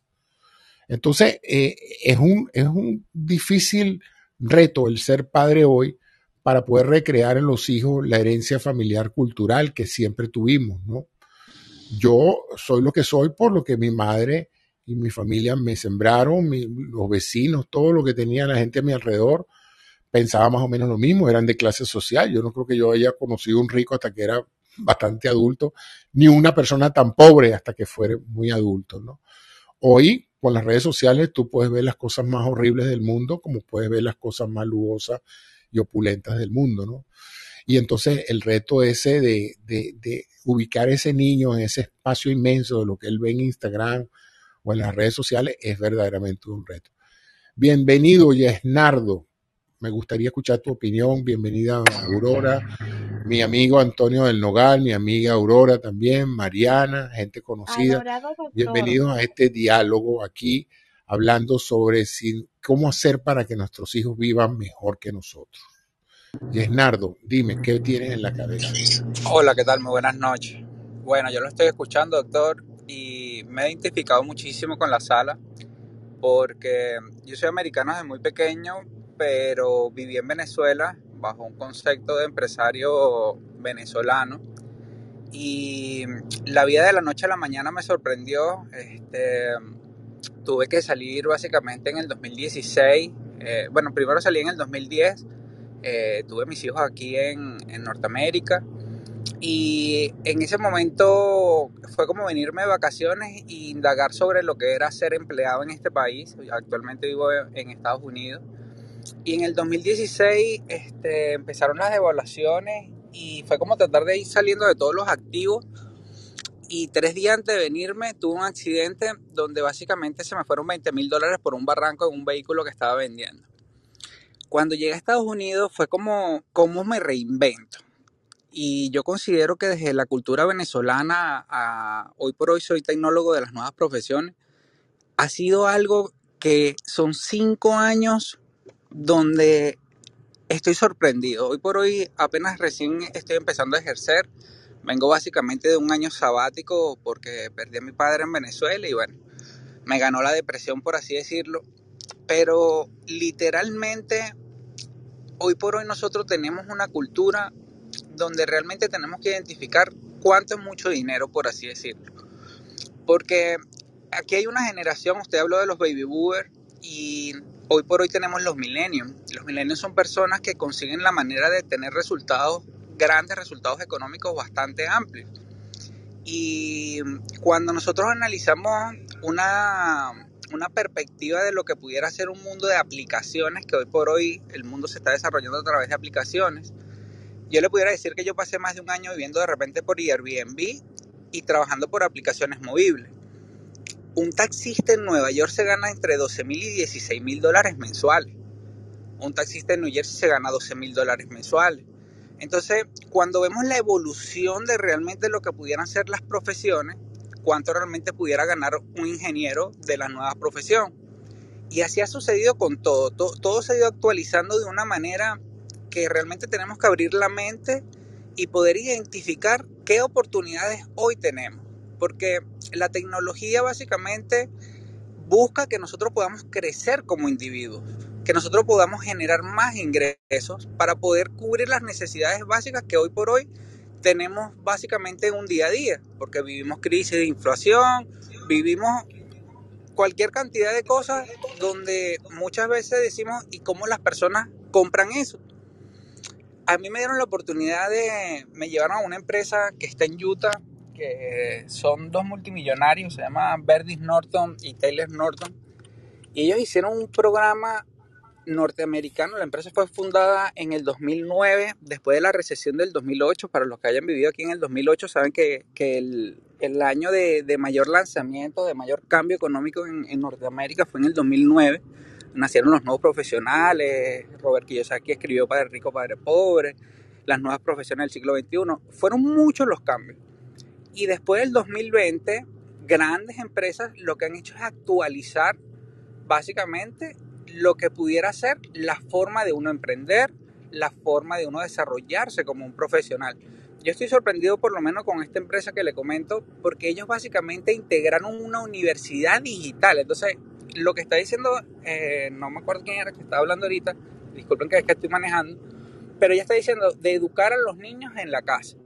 Mire, eso es una realidad. Y hoy por hoy el adulto como tal también necesita educación porque nosotros tenemos muchas herramientas digitales que nos permiten crecer como profesionales para ejercer en un mercado que necesita latinos como nosotros que puedan impartir la educación a los demás. Es extraordinario el tema de conversación que tienen hoy. espero pronto poderlo invitar a una sala y poder profundizar más sobre el tema. Pero la realidad es que a través de un conjunto de aplicaciones podemos educarnos, podemos trabajar y podemos llegar a tener los resultados que realmente estamos buscando. En nuestra cultura nosotros para poder desarrollarnos o poder crecer como individuo muchas veces venía del hecho de emigrar. Bueno, yo voy a emigrar porque eso me permitiría en otro país poder triunfar de una u otra manera. Muchos profesionales realmente hemos salido de nuestro país y no hemos podido ejercer. Hoy por hoy, gracias a la tecnología, muchas empresas nos están abriendo las puertas como latinoamericanos para que nosotros podamos desarrollarnos como profesionales y, y, teniendo ingresos como profesionales. Entonces, bueno, muchísimas gracias por la participación, doctor. Muy, muchas gracias, Leonardo. Una pregunta, ¿tú tienes hijos? Sí, doctor. En cierta forma, ¿tú emigraste buscando un mejor futuro para tus hijos o, o emigraste esencialmente por tu propio desarrollo, tu propio eh, éxito? Mire, si yo le soy sincero, eh, un, eh, nosotros somos americanos, pero nosotros amábamos nuestro país, que es Venezuela realmente. Y en el 2016 yo me acuerdo que yo dije, el día que me toque hacer una cola para comprarle comida a mi chamo, yo me voy del país. Y eso fue exactamente lo que ocurrió llegaron los problemas de escasez, llegaron los problemas de, de una u otra manera. En, el 2016 fue uno de los años que Venezuela se puso como que con más dificultades para adquirir los, los bienes y servicios. Y en el 16 decidí salir. Hoy por hoy este, vivo aquí, pero la educación realmente de aquí es totalmente diferente a la cultura de nosotros. Sin duda, sin duda. Bueno, felicitaciones por esa decisión que tomaste, que indudablemente va a traer prosperidad para ti y para tus hijos, ¿no? Es interesante eso, porque eres un gran emprendedor y eres un tipo con una gran, un gran optimismo. ¿Qué piensas tú, Yesnardo, de la gente de tu generación que no quiere tener hijos? Bueno, yo creo que eso depende mucho de las circunstancias de la persona. Eh, hoy por hoy es entendible respetar a, a todas las personas como tal, pero muchas personas hoy por hoy, después de ser inmigrante, creo que el enfoque principal es poder desarrollarse como individuos para luego pensar en una familia como tal. Muy bien, muy bien. Sí, porque tú sabes que por muchos siglos un gran incentivo a la prosperidad individual era el tener hijos. Eh, eh, de hecho, muchas personas que eran unos buenos para nada, realmente terminaron siendo algo por la innata preocupación o necesidad de proveer para sus hijos, ¿no? Entonces, incluso muchas relaciones de pareja realmente se consolidan es cuando nacen los hijos, porque de lo contrario, pues muchas pues degeneran en una en, un, en una, una, un par de individualidades viviendo juntas más que una pareja. Aurora, bienvenida, buenas noches, querida. ¿Cómo estás? ¿Cómo te fue allá en Los Roques? Que te vi roqueando allá en Los Roques. Cuéntanos un poquito, Aurora. ¿Tú crees que los hijos deberían siempre vivir más próspero que los padres o está bien que una generación nueva decida bajar sus estándares y ser felices con menos? Cuéntanos. ¿Qué es eso, José Antonio? ¿Cómo uno va a ser feliz con menos de algo que ya Bueno, hay mucha gente que lo ve así, Aurora. Hay gente que está abandonando sus puestos, está dejando sus profesiones y dice, mira, si yo bajo mis gastos, yo puedo ser igual de feliz, no tengo que estar en esta cadena de rata por tener más tarjetas de crédito, por tener más carros y más casas, que no me hace feliz. En cambio, yo prefiero trabajar menos días a la semana y ver el sol y ir a la playa y compartir con mis hijos. Hay mucha gente que está haciendo sacrificios económicos para vivir diferente. Eso es muy cierto, José Antonio. Fíjate que yo vengo aterrizando. Yo vengo aterrizando hace ya unas horas y justamente estamos adictos a Clubhouse y qué bonito la comunidad que hemos, que hemos formado. Fíjate que siempre te tuve presente de todo lo que he aprendido de, de este atrapado y todo lo que es consulta con el doctor Cisnero y todas la- las modalidades que, que tú tienes y eres muy polifacético, ¿no? Siempre manteniendo tu misma línea investigativa y por supuesto bajo la, la parte médica. Pero yo, bueno, no puedo opinar de los hijos, puesto que no tengo hijos, obviamente porque no me gusta el compromiso, el compromiso hacia otras personas, sino siempre el compromiso conmigo. Y justo, justo estaba viendo lo que en Los Roques la pasé genial, pero vale, uno como que se acostumbra a estar solo o sola, porque yo me gusta meditar, caminar, eh, pensar, y Los Roques es un punto energético hermosísimo. Y estaba pensando justamente eso mismo, cónchale, si yo hubiera formado familia, todavía estás a tiempo, pero como que estás en un estándar cómodo y, y no, no provoca tener más compromiso, porque si no, me vería en la obligación de hacer lo que están haciendo, eh, desarrollan. Y que bueno, mira, este, quiero vivir y entonces tengo que bajar un poco mi calidad de vida. Como dices, si vas para atrás es como un cangrejo. Ojo, si la gente es feliz haciendo lo que le da la gana, que lo hagan, no pasa nada, como dice Antonio. Pero si me preguntas a mí, soy competitiva, que me gusta la excelencia, yo lo que diría es, me tengo que preparar más en este nuevo mundo, en este nuevo orden y saber cómo es la estructura para apalancarme, crecer aún más como persona y seguir siendo lo igual feliz con lo que tengo y con lo que voy a lograr desde una lógica. Y la lógica es prepararse. No sé si coincides conmigo, José Antonio. No, sin duda alguna, no, eh, de eso no tiene, no tiene eh, controversia, ¿no? Eh, la pregunta básica es porque la expectativa de toda generación anterior era que sus hijos vivieran mejor que ellos. Las estadísticas están demostrando, por lo menos en Norteamérica, que eso no está pasando en lo material. Eh, los padres se han vuelto menos exigentes. Eh, los hijos se han vuelto más independientes en términos de sus criterios de cómo vivir su vida. Ya cualquier eh, libertad de escoger tu sexualidad, tu compañero, tu actividad cultural o económica, los padres lo aceptan con una gran naturalidad. Basta hablar con cualquier persona mayor de 50 años para que te digan cuál hubiese sido la reacción de alguno de los padres si tú hubieras dicho que te ibas a dedicar, no sé, a la pintura, a la escultura y que ibas a dejar la universidad. Bueno, la sanción hubiera sido tremenda, ¿no? Y es interesante porque en generaciones anteriores, y ciertamente todos los sistemas sociales del mundo están basados en que la- los costos de vida de las personas mayores deben estar de alguna u otra manera financiadas por vía de los impuestos de las personas jóvenes y productivas. Y por lo menos en nuestra herencia latina, nuestros viejos los cuidábamos nosotros. O sea, la, la calidad de vida de mi mamá era obligación de, de sus hijos. Ellos trabajaron lo que pudieron, pero no hubiese, si ellos no hubieran podido crear la prosperidad necesaria para ser autosuficientes en su edad adulta, eso era responsabilidad de los hijos. Ciertamente en, en, generaciones pasadas eso era. Yo estoy cansado de ver gente que incluso pospuso oportunidades profesionales por cuidar de mamá o de papá. Pero hoy yo no veo eso en las nuevas generaciones. Yo veo unas generaciones un poco más centradas en ellos mismos.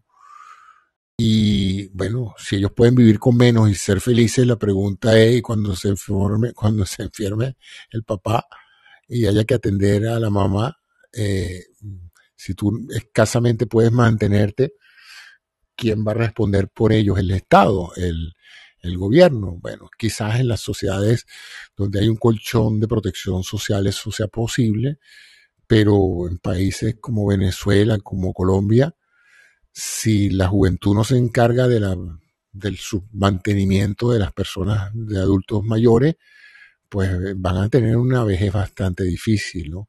Entonces, eso representa un, una, una preocupación en la generación de hoy, o mira, el viejo que resuelva, pero yo mi vida la voy a vivir al día, voy a disfrutar de todo el dinero que me gano, y bueno, mi papá, bueno, si él no ganó lo suficiente, pues lo lamento por él, pero mi vida es mi vida y la de él es la de él. No sé, a veces, a veces veo con, con, ah, con interés esa nueva, esa nueva tendencia que se está materializando de yo, yo, yo, yo y mis circunstancias, yo y mi vida, y los demás que arreen como puedan, ¿no? Incluso se da entre, entre esposos, ¿no? Entonces, no sé si tienes algún comentario. Antonio, bienvenido. Me gustaría tú que eres un hombre de, de opiniones concretas y drásticas, que nos dieras un poquito de tu visión de esto, del rol de las nuevas generaciones en relación a, a las generaciones pasadas. Hola, Antonio. Buenas a todas. Mira, eh, bueno, yo no tengo hijos, ¿no? Pero la lógica me dice a mí que, que si los, los hijos deben tener una mejor vida que los padres, bueno, por lo menos, eh, ¿qué se entiende por mejor vida? Lo estamos asociando al aspecto económico o al bienestar en general. Bueno, fíjate que por, por ahora este artículo que cité arriba lo hace por cuestión económica. ¿no?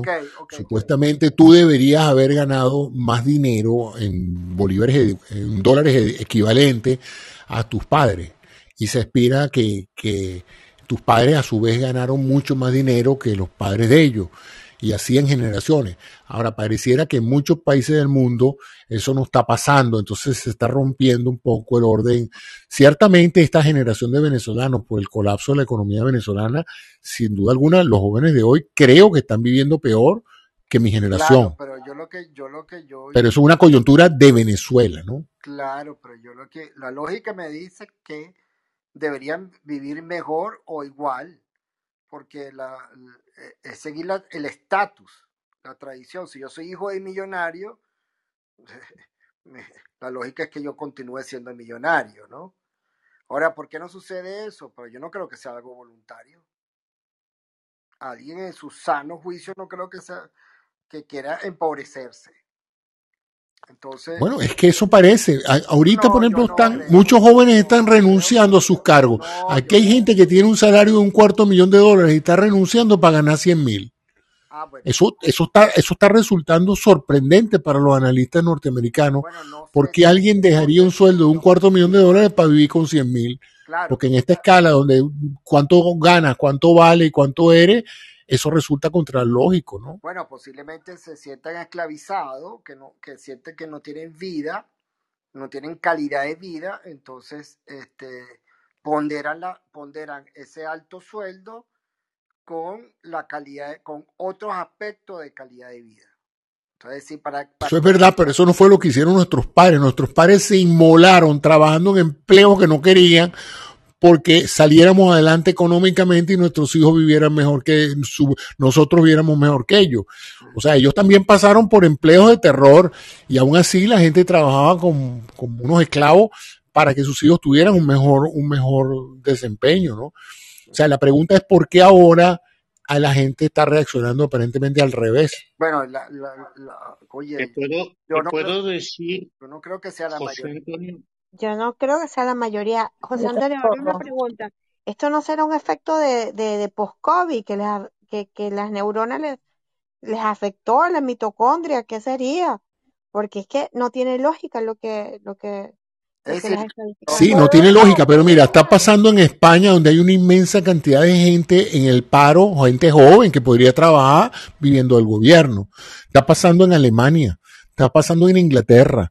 Por eso te dije al principio del programa, está pasando más bien en países prósperos, ¿no? Donde hay una asistencia social que, evita que tú pases hambre literalmente, ¿no?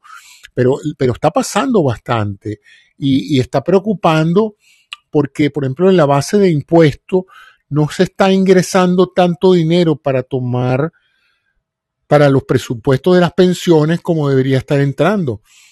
Y para colmo, como la gente no está teniendo tantos hijos como antes, países como Alemania ha, buscado la ayuda de la inmigración y ha traído personas de otros países para aumentar la población alemana, porque los alemanes no quieren tener hijos. Y entonces, ¿de dónde va a salir la base social de, de- de- de impuestos para pagar los gastos de los viejos alemanes?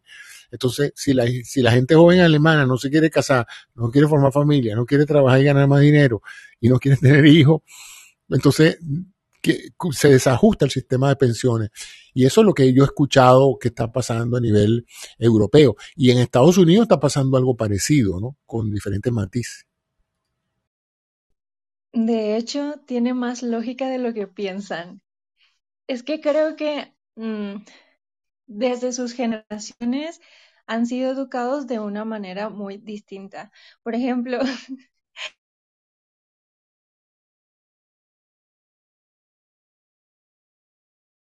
de eso, mm, yo prefiero, a ver, prefiero vivir con menos estrés porque tener un cargo donde ganes bastante dinero te genera demasiado estrés y no quiero vivir una vida así, toda estresada, eh, que me vaya a enfermar justamente por el estrés. Prefiero, eh, no sé, irme a otro lado, eh, no sé, eh, elegir qué días quiero trabajar, qué días puedo descansar, todas esas cosas que no puedes tener cuando tienes una responsabilidad tan grande eh, como estos cargos, ¿no? Bueno, ese es mi caso y creo que es el caso de muchos. Em, pero bueno, yo entiendo, entiendo que no tenga lógica o no lo entiendan, justamente porque han sido, em, bueno, las generaciones de antes han sido mm, fuimos criados de otro modo. sí, exacto. José pues Antonio acaba de decir que su mami tiene que ver en su vida y tiene que ver de modo, pero su mami, su profesión era ser la señora de la casa. Hoy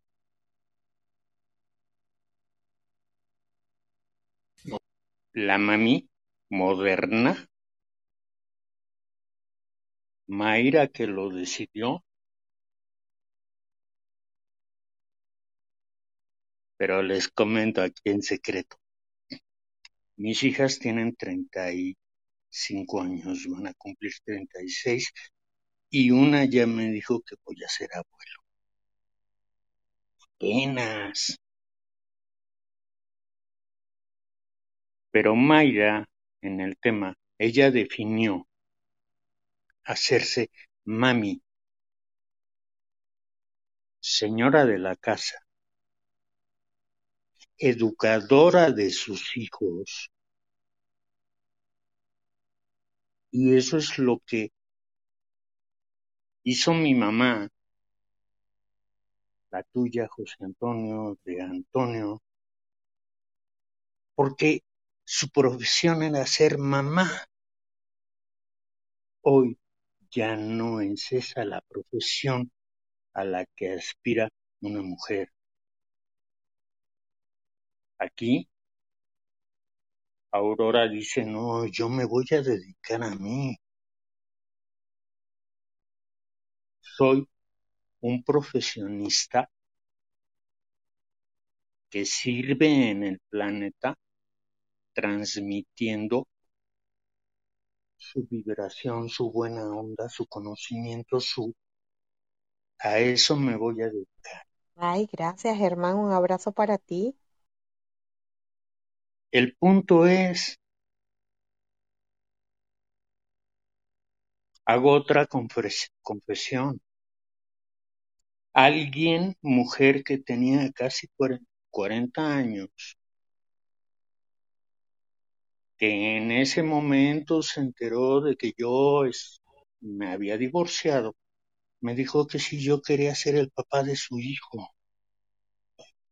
Y sabes qué, bueno, por un lado le dije que no podía porque yo no podía, porque yo después de mis hijas dije que ya no quiero más y hice el trámite de que se me hiciera la operación, pero me quedó algo bien importante. La mujer de alguna manera necesita desinstalarse el cassette que dice que si no es mamá, no es mujer. Porque esa persona lo que quería era un, un alguien que llevara la silla de ruedas, porque llevarle 40 años a un hijo, yo les llevo 30 a mis hijas.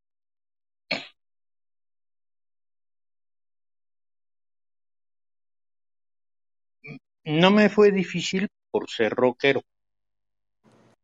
pero llevarle 40,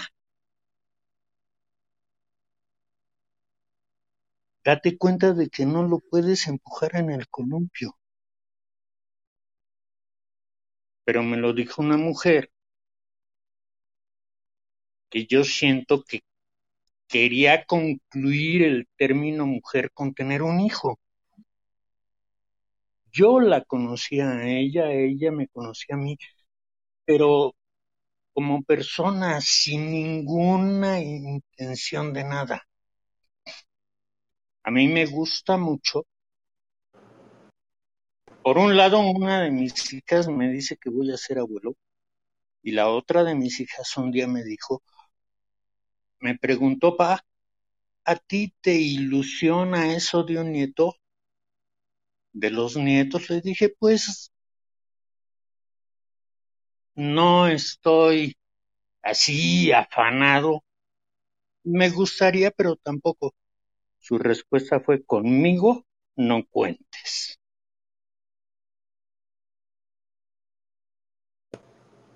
La otra no me lo había dicho, pero pues ahora me dice que, que va. Me da mucho gusto. Los hijos deben tener mejor vida que los padres. Los hijos deben de tener la vida que les toca y deben de vivirla para que no terminen colgando la medalla en papá. Para lo que hagan, si les funciona, yo debo de haberles podido decir, eso no está funcionando, cámbiale. Si no le quieren cambiar, no le van a cambiar. El punto es darles libertad dentro de un esquema de valores. Los valores Mayra definió quedarse en su casa con sus hijos para enseñarles valores, para decirles que al señor de la basura no se le grita, que también al señor de la basura se le pide, de favor,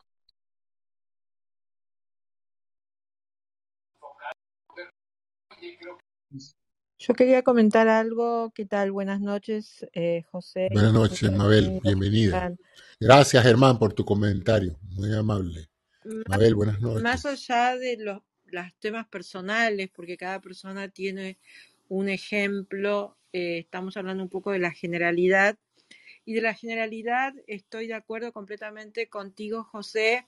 Nosotros somos una generación que cuidamos a nuestros padres y lo ayudamos económicamente y ahora cuidamos a nuestros hijos y, bueno, yo no tengo hijos, pero veo en el medio ambiente donde yo me manejo cómo se cuidan también y yo cuido a mis sobrinos y los puedo ayudar económicamente también. Ayudan a, a los jóvenes, estoy hablando de jóvenes de 20 pa- años para arriba, que ya son edades que uno eh, comenzó a trabajar cuando uno tenía esa edad. Pero básicamente con respecto al tema del trabajo, en Estados Unidos hay una crisis de trabajo muy grande, para lo que no saben. Muchísimas personas han dejado su trabajo y se han dedicado a su propio emprendimiento, sea como sea que le vaya, y han dejado sus empleos. Tal es así que muchas de las personas que yo atiendo, que tienen empresas, me comentan que les es muy difícil conseguir empleados, que les es muy difícil conseguir expertos en distintas áreas, porque la gente quiere trabajar por su cuenta, más allá del dinero que gana, quiere vivir su propia experiencia. Y esto sí, de alguna manera, está relacionado con los dos, dos últimos tres años, donde las personas se quedaron en su casa y comenzaron a repensar y a reestructurar su vida como la querían, más allá de sus hijos y más allá de todo, cómo querían vivir.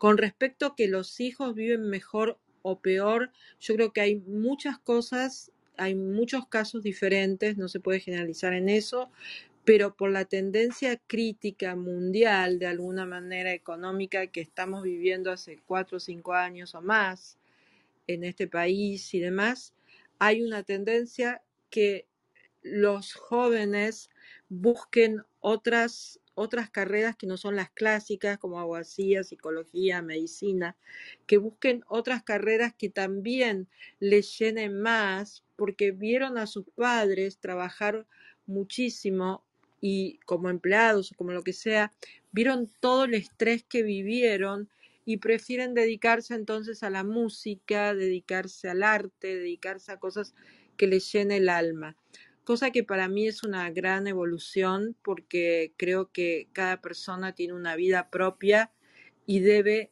debe evolucionar como ser humano y, el, y también, también me parece muy loable que las personas que han sido empleados durante tanto tiempo decidan hacer su propio emprendimiento y ser su propio jefe. Así que yo creo que todo lo que está sucediendo es una gran evolución en todo sentido y que la mujer eh, hace mucho tiempo, por lo menos en Argentina, mi país, que hace más de 70 años, la mujer tiene cargos en el gobierno, eh, la mujer ha tomado su propio protagonismo en su vida, más allá de ser madre, más allá de ser esposa, más allá de ser todo, ha tomado su propio protagonismo y también me parece una evolución.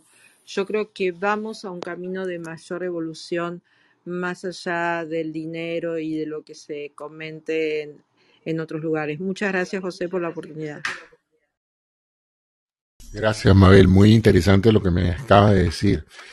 Y, yo estoy totalmente de acuerdo contigo. Poniendo un argumento de, lo, de las personas que más recalcitrantes critican esta, estos cambios que tú y yo vemos con, con aliento, es que mira, José, todo eso está muy bueno, pero tú sabes por qué pueden hacer sus emprendimientos, porque están viviendo en mi casa, porque la electricidad la pago yo, porque yo, ellos están construyendo su prosperidad individual, empresarial, con, su, con sus plataformas web y todo esto, porque yo les doy el beneficio de lo que yo logré.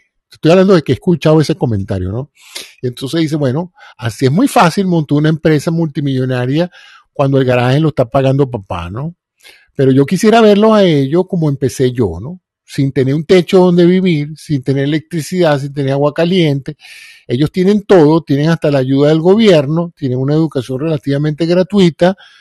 Entonces, para ellos es muy fácil esto de, de emprender. Yo quisiera verlos a ellos sin tener donde dormir y teniendo que, que ganarse el sueldo para dedicarle 14 horas al día, no para aprender una nueva técnica o hacer un curso de internet, sino para poder comer. Entonces es interesante eso. Y por otro lado, a mí me llama mucho la atención porque, por lo menos en Venezuela, eh, había sido tradición familiar venezolana ocuparse de los ancianos. Yo no recuerdo a nadie en la Venezuela que yo conocí decir vamos a meter a mi papá o a mi mamá en un ancianato. Esto quedaba para casos muy especiales o para gente con mucho dinero que podía hacerse ese lujo. Los, viejos se quedan en la casa y uno los cuidaba hasta su último día. En cambio, pero eso se podía hacer cuando uno tiene prosperidad económica. Pero si uno está también viviendo con escasos recursos para comer, mucho menos vas a poder tú ocuparte de la atención de tus padres o de tus madres, ¿no? Ancianas ya. Entonces, la pregunta es esa, ¿podrán los, los viejitos del futuro confiar que sus hijos y nietos, eh, con sus hijos fundamentalmente, eh, entenderán la responsabilidad histórica que tiene cuidar por los ancianos? ¿O simplemente dirán, mira viejo, mi felicidad va primero, yo lo lamento mucho, lamento que tú no te hayas ganado el loto, pero yo, escasamente tengo para sobrevivir, yo no tengo con qué mantenerte, es más, yo quiero hacer un viaje a Australia, a Nueva Zelanda, porque yo quiero mm, realizarme espiritualmente en el Medio Oriente, en, el, allá en, en la India, y yo no tengo recursos aquí el resto de mi vida a cuidar de un anciano. Entonces, la pregunta es esa, pues si se ha roto ese pacto histórico generacional entre una generación cuidando de la otra. El comentario, así ya para ir cerrando la sala. Buenas noches, yo no quería... Buenas noches, Cisnero, ¿cómo está usted? ¿Cómo le ha ido? Gracias por la invitación. Hola Mariana, gracias por hacerte presente. Sí, estaba escuchando. ¿Qué se te ocurre bueno, mira, decir ante la horrorosa realidad que acabo de plantear? Lo que pasa es que yo creo que hay muchos pactos ciencia. Gracias Mariana, excelente tu comentario. Y diría como dice la canción, ¿cómo han pasado los años? Interesante cómo ha cambiado todo. ¿no? Gloria, Sí, Gloria, buenas noches. Adelante. ¿Tienes algún comentario en relación con los temas que hemos planteado? Eh, doctor Cisneros, cordial saludo y para todos un cordial saludo. Eh, bueno, yo creo que definitivamente, mmm, eh, bueno, yo creo que los jóvenes hoy en día, eh, pues tienen como un poco más de amplitud, ¿no? De, de, de amplitud mental y también eh, como el, de, el querer disfrutarse la vida, ¿no? Eh, entonces, yo veo que ellos son un poco más relajados, algunos, porque también otros jóvenes que conozco realmente les gusta vivir bien, les gusta viajar y, y son de los que trabajan también bastante para tener un estándar de vida alto. Entonces yo creo que, que eso es muy relativo, ¿no? Eso, eso depende también eh, como tal vez el, el, el, el, ámbito donde se, donde se desarrollaron, donde se criaron también. Pero de todas maneras, con respecto a lo que es el, la educación, eh, bueno, yo sí creo que, definitivamente eh, los colegios se quedan cortos en ciertas cosas. Eh, tal vez no, no, no le aportan algunas cosas que deberían ser vitales para los, para los jóvenes, que deberían ayudarles más a gestionarse a nivel emocional, a nivel espiritual, eh, a nivel también eh, más allá de, solamente adquirir un conocimiento para eh, generar un, trabajo, generar un lucro y, una supervivencia por ende, ¿no? entonces, mm, para mí, por ejemplo, el homeschool me parece muy bueno, muy bueno, pero exige, exige bastante de los padres y, yo creo que la mayoría, y lo digo pues a título personal, eh, la mayoría de los padres eh, que tenemos de pronto una visión un poquito más, eh, más existencial, más profunda de la vida, yo diría. no, no, yo sí quisiera realmente haber, participado más de, de, la educación de mi hija, ¿no? porque, porque el colegio pues no, no sé, no, no creo que brinde realmente eh, muchas. Eh, imagínate meter un, en un salón 15, 20, 30 o más niños que tienen que educarse bajo una, una sola visión, una sola corriente, eh, cuando ellos son un mundo totalmente diferente. Entonces cualificamos a los niños de una sola forma. Los niños aprenden de una sola vía cuando ellos pueden aprender, cada niño tiene una forma de aprender. Hay niños que son más visuales, hay niños que son más eh, sensoriales, más auditivos, pero tienen que aprender todos de la misma forma. Entonces, mm, yo pienso que la educación realmente se queda corta frente a los potenciales, al desarrollo del potencial, al desarrollo de los valores, Ah, y, cosas que realmente para mí deberían ser más o deben ser más importantes. Además de que los profesores eh, mm, pues deberían ser psicólogos, ¿no? Eh, antropólogos y, tener como incluso a nivel de crecimiento personal para poder eh, dar más, ¿no? Obviamente, y poder generar algo más, más en un, niño, en un, en un joven. Pero pues obviamente eh, no es fácil y, uno entiende pues que, pues las circunstancias también, pues hay muchas circunstancias que no lo permiten.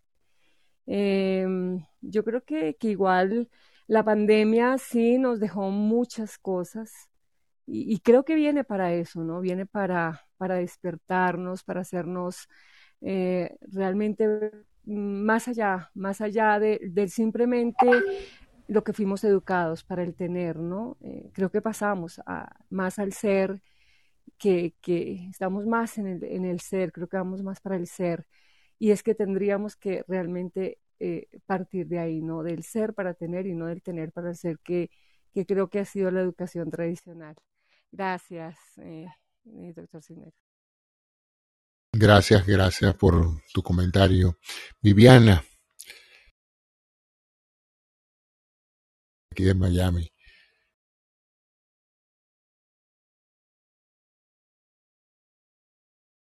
Antes que Viviana hable, Gloria, este, anoté antes de que tú hablaras y que iba a hablar yo, esa frase de, tener para ser, para, para, eh, en vez de ser para tener, y lo tenía en la mente, wow, qué increíble, porque me leíste la mente o no sé qué pasó aquí. Me quedé como una, algo turururesco, como diría mi papá. Pero sí es eso, el ser para tener, no el tener para ser.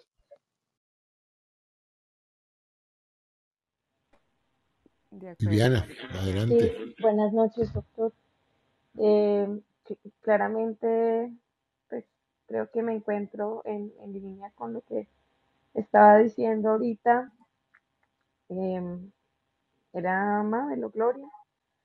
De creo yo también que se están como terminando de conocer las respuestas que desde hace mucho tiempo pues no se tienen. Y es esa de bueno qué es lo que debemos buscar en la vida no más allá de de, de solo venir para casarnos y tener hijos pues también eh, pues los proyectos individuales los proyectos familiares el dinero son muchas las tareas que la sociedad nos ha puesto y en últimas uno como que termina por no saber si actuar con sensatez o actuar con, con la emoción o actuar de qué manera para, para tener una vida pues futura tranquila. Yo, pues soy parte de esa generación, yo tengo casi 40 años, pero yo soy parte de esa generación que tuvo que, bueno, estudiar y trabajar todavía para sostener más bien a, a, mis padres. Digamos que yo soy como ese ejemplo de muchos de, de los que usted mencionaba, doctor, que sabíamos que teníamos que de alguna manera dar la mano a nuestros padres, porque de lo contrario, pues su vejez no estaba tan, tampoco tan, tan cómoda y tan segura. Particularmente en Colombia, pues mm, mis papás fueron eh, parte de toda una generación que no cultivó, no eh, capitalizó pues como una pensión, entonces ninguno de los dos cuenta con una pensión, por ejemplo, para su vejez. Y como ellos, hay un montón de adultos mayores en Colombia que si no tienen hijos terminan viviendo de la misericordia o terminan viviendo de, de alguna, sí, de algún apoyo familiar o de la mendicidad. Em, pues claramente no quiero hijos y una de las razones por las que no quiero hijos es porque no quiero que haya pues ahí como una persona que tenga que sentirse responsable por mí pues en mi vejez también ya también por la edad que tengo como decía hace un rato alguien pues no quiero que me, me, ya- me arrastre solamente la silla. Pero también puedo dar fe de que sí hay muchos adultos como yo que han esta idea de, de trabajar para, para tener una pensión y muchos de ellos también conozco eh, que en Colombia renuncian a sus trabajos y prefieren más bien eh, dejar de contribuir al sistema de pensiones o dejar de contribuir a, a comprar una vivienda para que los bancos se enriquezcan. También es un poco como el desencanto de lo que los bancos hacen con el dinero de la gente, de la forma como, por ejemplo, en el país se recaudan algunos impuestos y la desesperanza de ver lo que termina sucediendo con esos impuestos y a los bolsillos de las personas en las que van. Entonces es como, mm, como un todo desproporcionado, ¿no? Creo que no solamente es el dejar de producir, sino también el, el dejar de los vicios de los otros, ¿no? Como la corrupción y toda esta cosa. Pero sí, creo, estoy 100% de acuerdo con usted. Yo creo que es parte de, de, del proyecto de toda una generación. Yo entro en preocupación porque pues cuando yo me jubile, cuando llegue mi, mi tiempo, vaya uno a saber si el sistema de pensiones todavía va a funcionar o qué va a pasar con esto. Y eso lo tengo claro, eso lo tengo claro. Eh, eh, de mis estudiantes también puedo escuchar frecuentemente que ellos no esperan eh, tener una vida para el trabajo. Muchos de ellos eh, quieren vivir la vida, disfrutarla, eh, mm, libre de estrés, libre de preocupaciones, libres de... Y pues, bueno, vamos a ver cómo, cómo termina ese panorama. Yo por mi parte me siento muy satisfecha de poder de alguna manera mm, tener, ya que no tengo hijos, tener como motivación para mi trabajo y para mi crecimiento a mis padres. Entonces, digamos que ahí hubo un cambio en el ciclo, pero, pero igual ellos son mi aliciente, son mi motivación también, son parte de lo que me impulsa a continuar y, y a responsabilizarme por ellos. Eso era lo que quería compartir. Muchas gracias. No, gracias, gracias Viviana. Eh, bueno, yo creo que hemos agotado de alguna u otra manera el tema. Eh, Puedo concluir, creo, que en una sola generación, entendiendo por mi generación, la nacida en los años 50 hasta esta generación, o sea, estas cuatro últimas generaciones, podríamos concluir que se han roto varios paradigmas. El primero, el, la visión de que solo a través de una profesión formal uno puede prosperar. Los avances enormes en materia económica y tecnológica han hecho posible a una persona sin educación formal, sin un título académico, proveerse, como dijo alguien anteriormente, un extraordinariamente buen salario o ingreso, ponerlo así, porque no son salarios, son ingresos, eh, sin tener un título académico tradicional. El segundo ha cambiado la premisa que el deber de toda mujer es tener hijos. Y que si no tienes hijos no te has realizado como mujer. Yo creo que afortunadamente ha ido liberando a la mujer de ejercer su propia individualidad, quiera o no tener hijos, no va a ser sancionada por su derecho de crear hijos. Pues esa parte eh, es interesante porque por generaciones y generaciones ese fue el rol de la mujer. Innovar la, las nuevas generaciones. Incluso el de todo hombre la buscaba para eso. Y si no servía, se buscaba otra que cumpliera esa función. Nueva generación y nuevos hijos. Como, ¿Te puedo interrumpir, José? Déjame terminar la idea y después te doy la palabra, Germán. La tercer paradigma es eh, el paradigma de que la prosperidad económica o material es la clave de la felicidad. Es un paradigma interesante que se esté cayendo porque por generaciones la gente veía en la riqueza material, en la acumulación de fortuna, la clave de la felicidad. Y yo creo que en esta, en esta sociedad, que es la más opulenta que haya tenido eh, historia humana, hoy por hoy cualquier muchacho de clase media con un celular en la mano y acceso a electricidad tiene mayor bienestar que el más grande emperador egipcio o romano en su época. O sea, el poder, eh, la comodidad, la seguridad, la longevidad, la salud que tiene hoy cualquier joven es superior a la que pudieron tener cualquiera de los faraones y hombres más poderosos en la historia de la humanidad.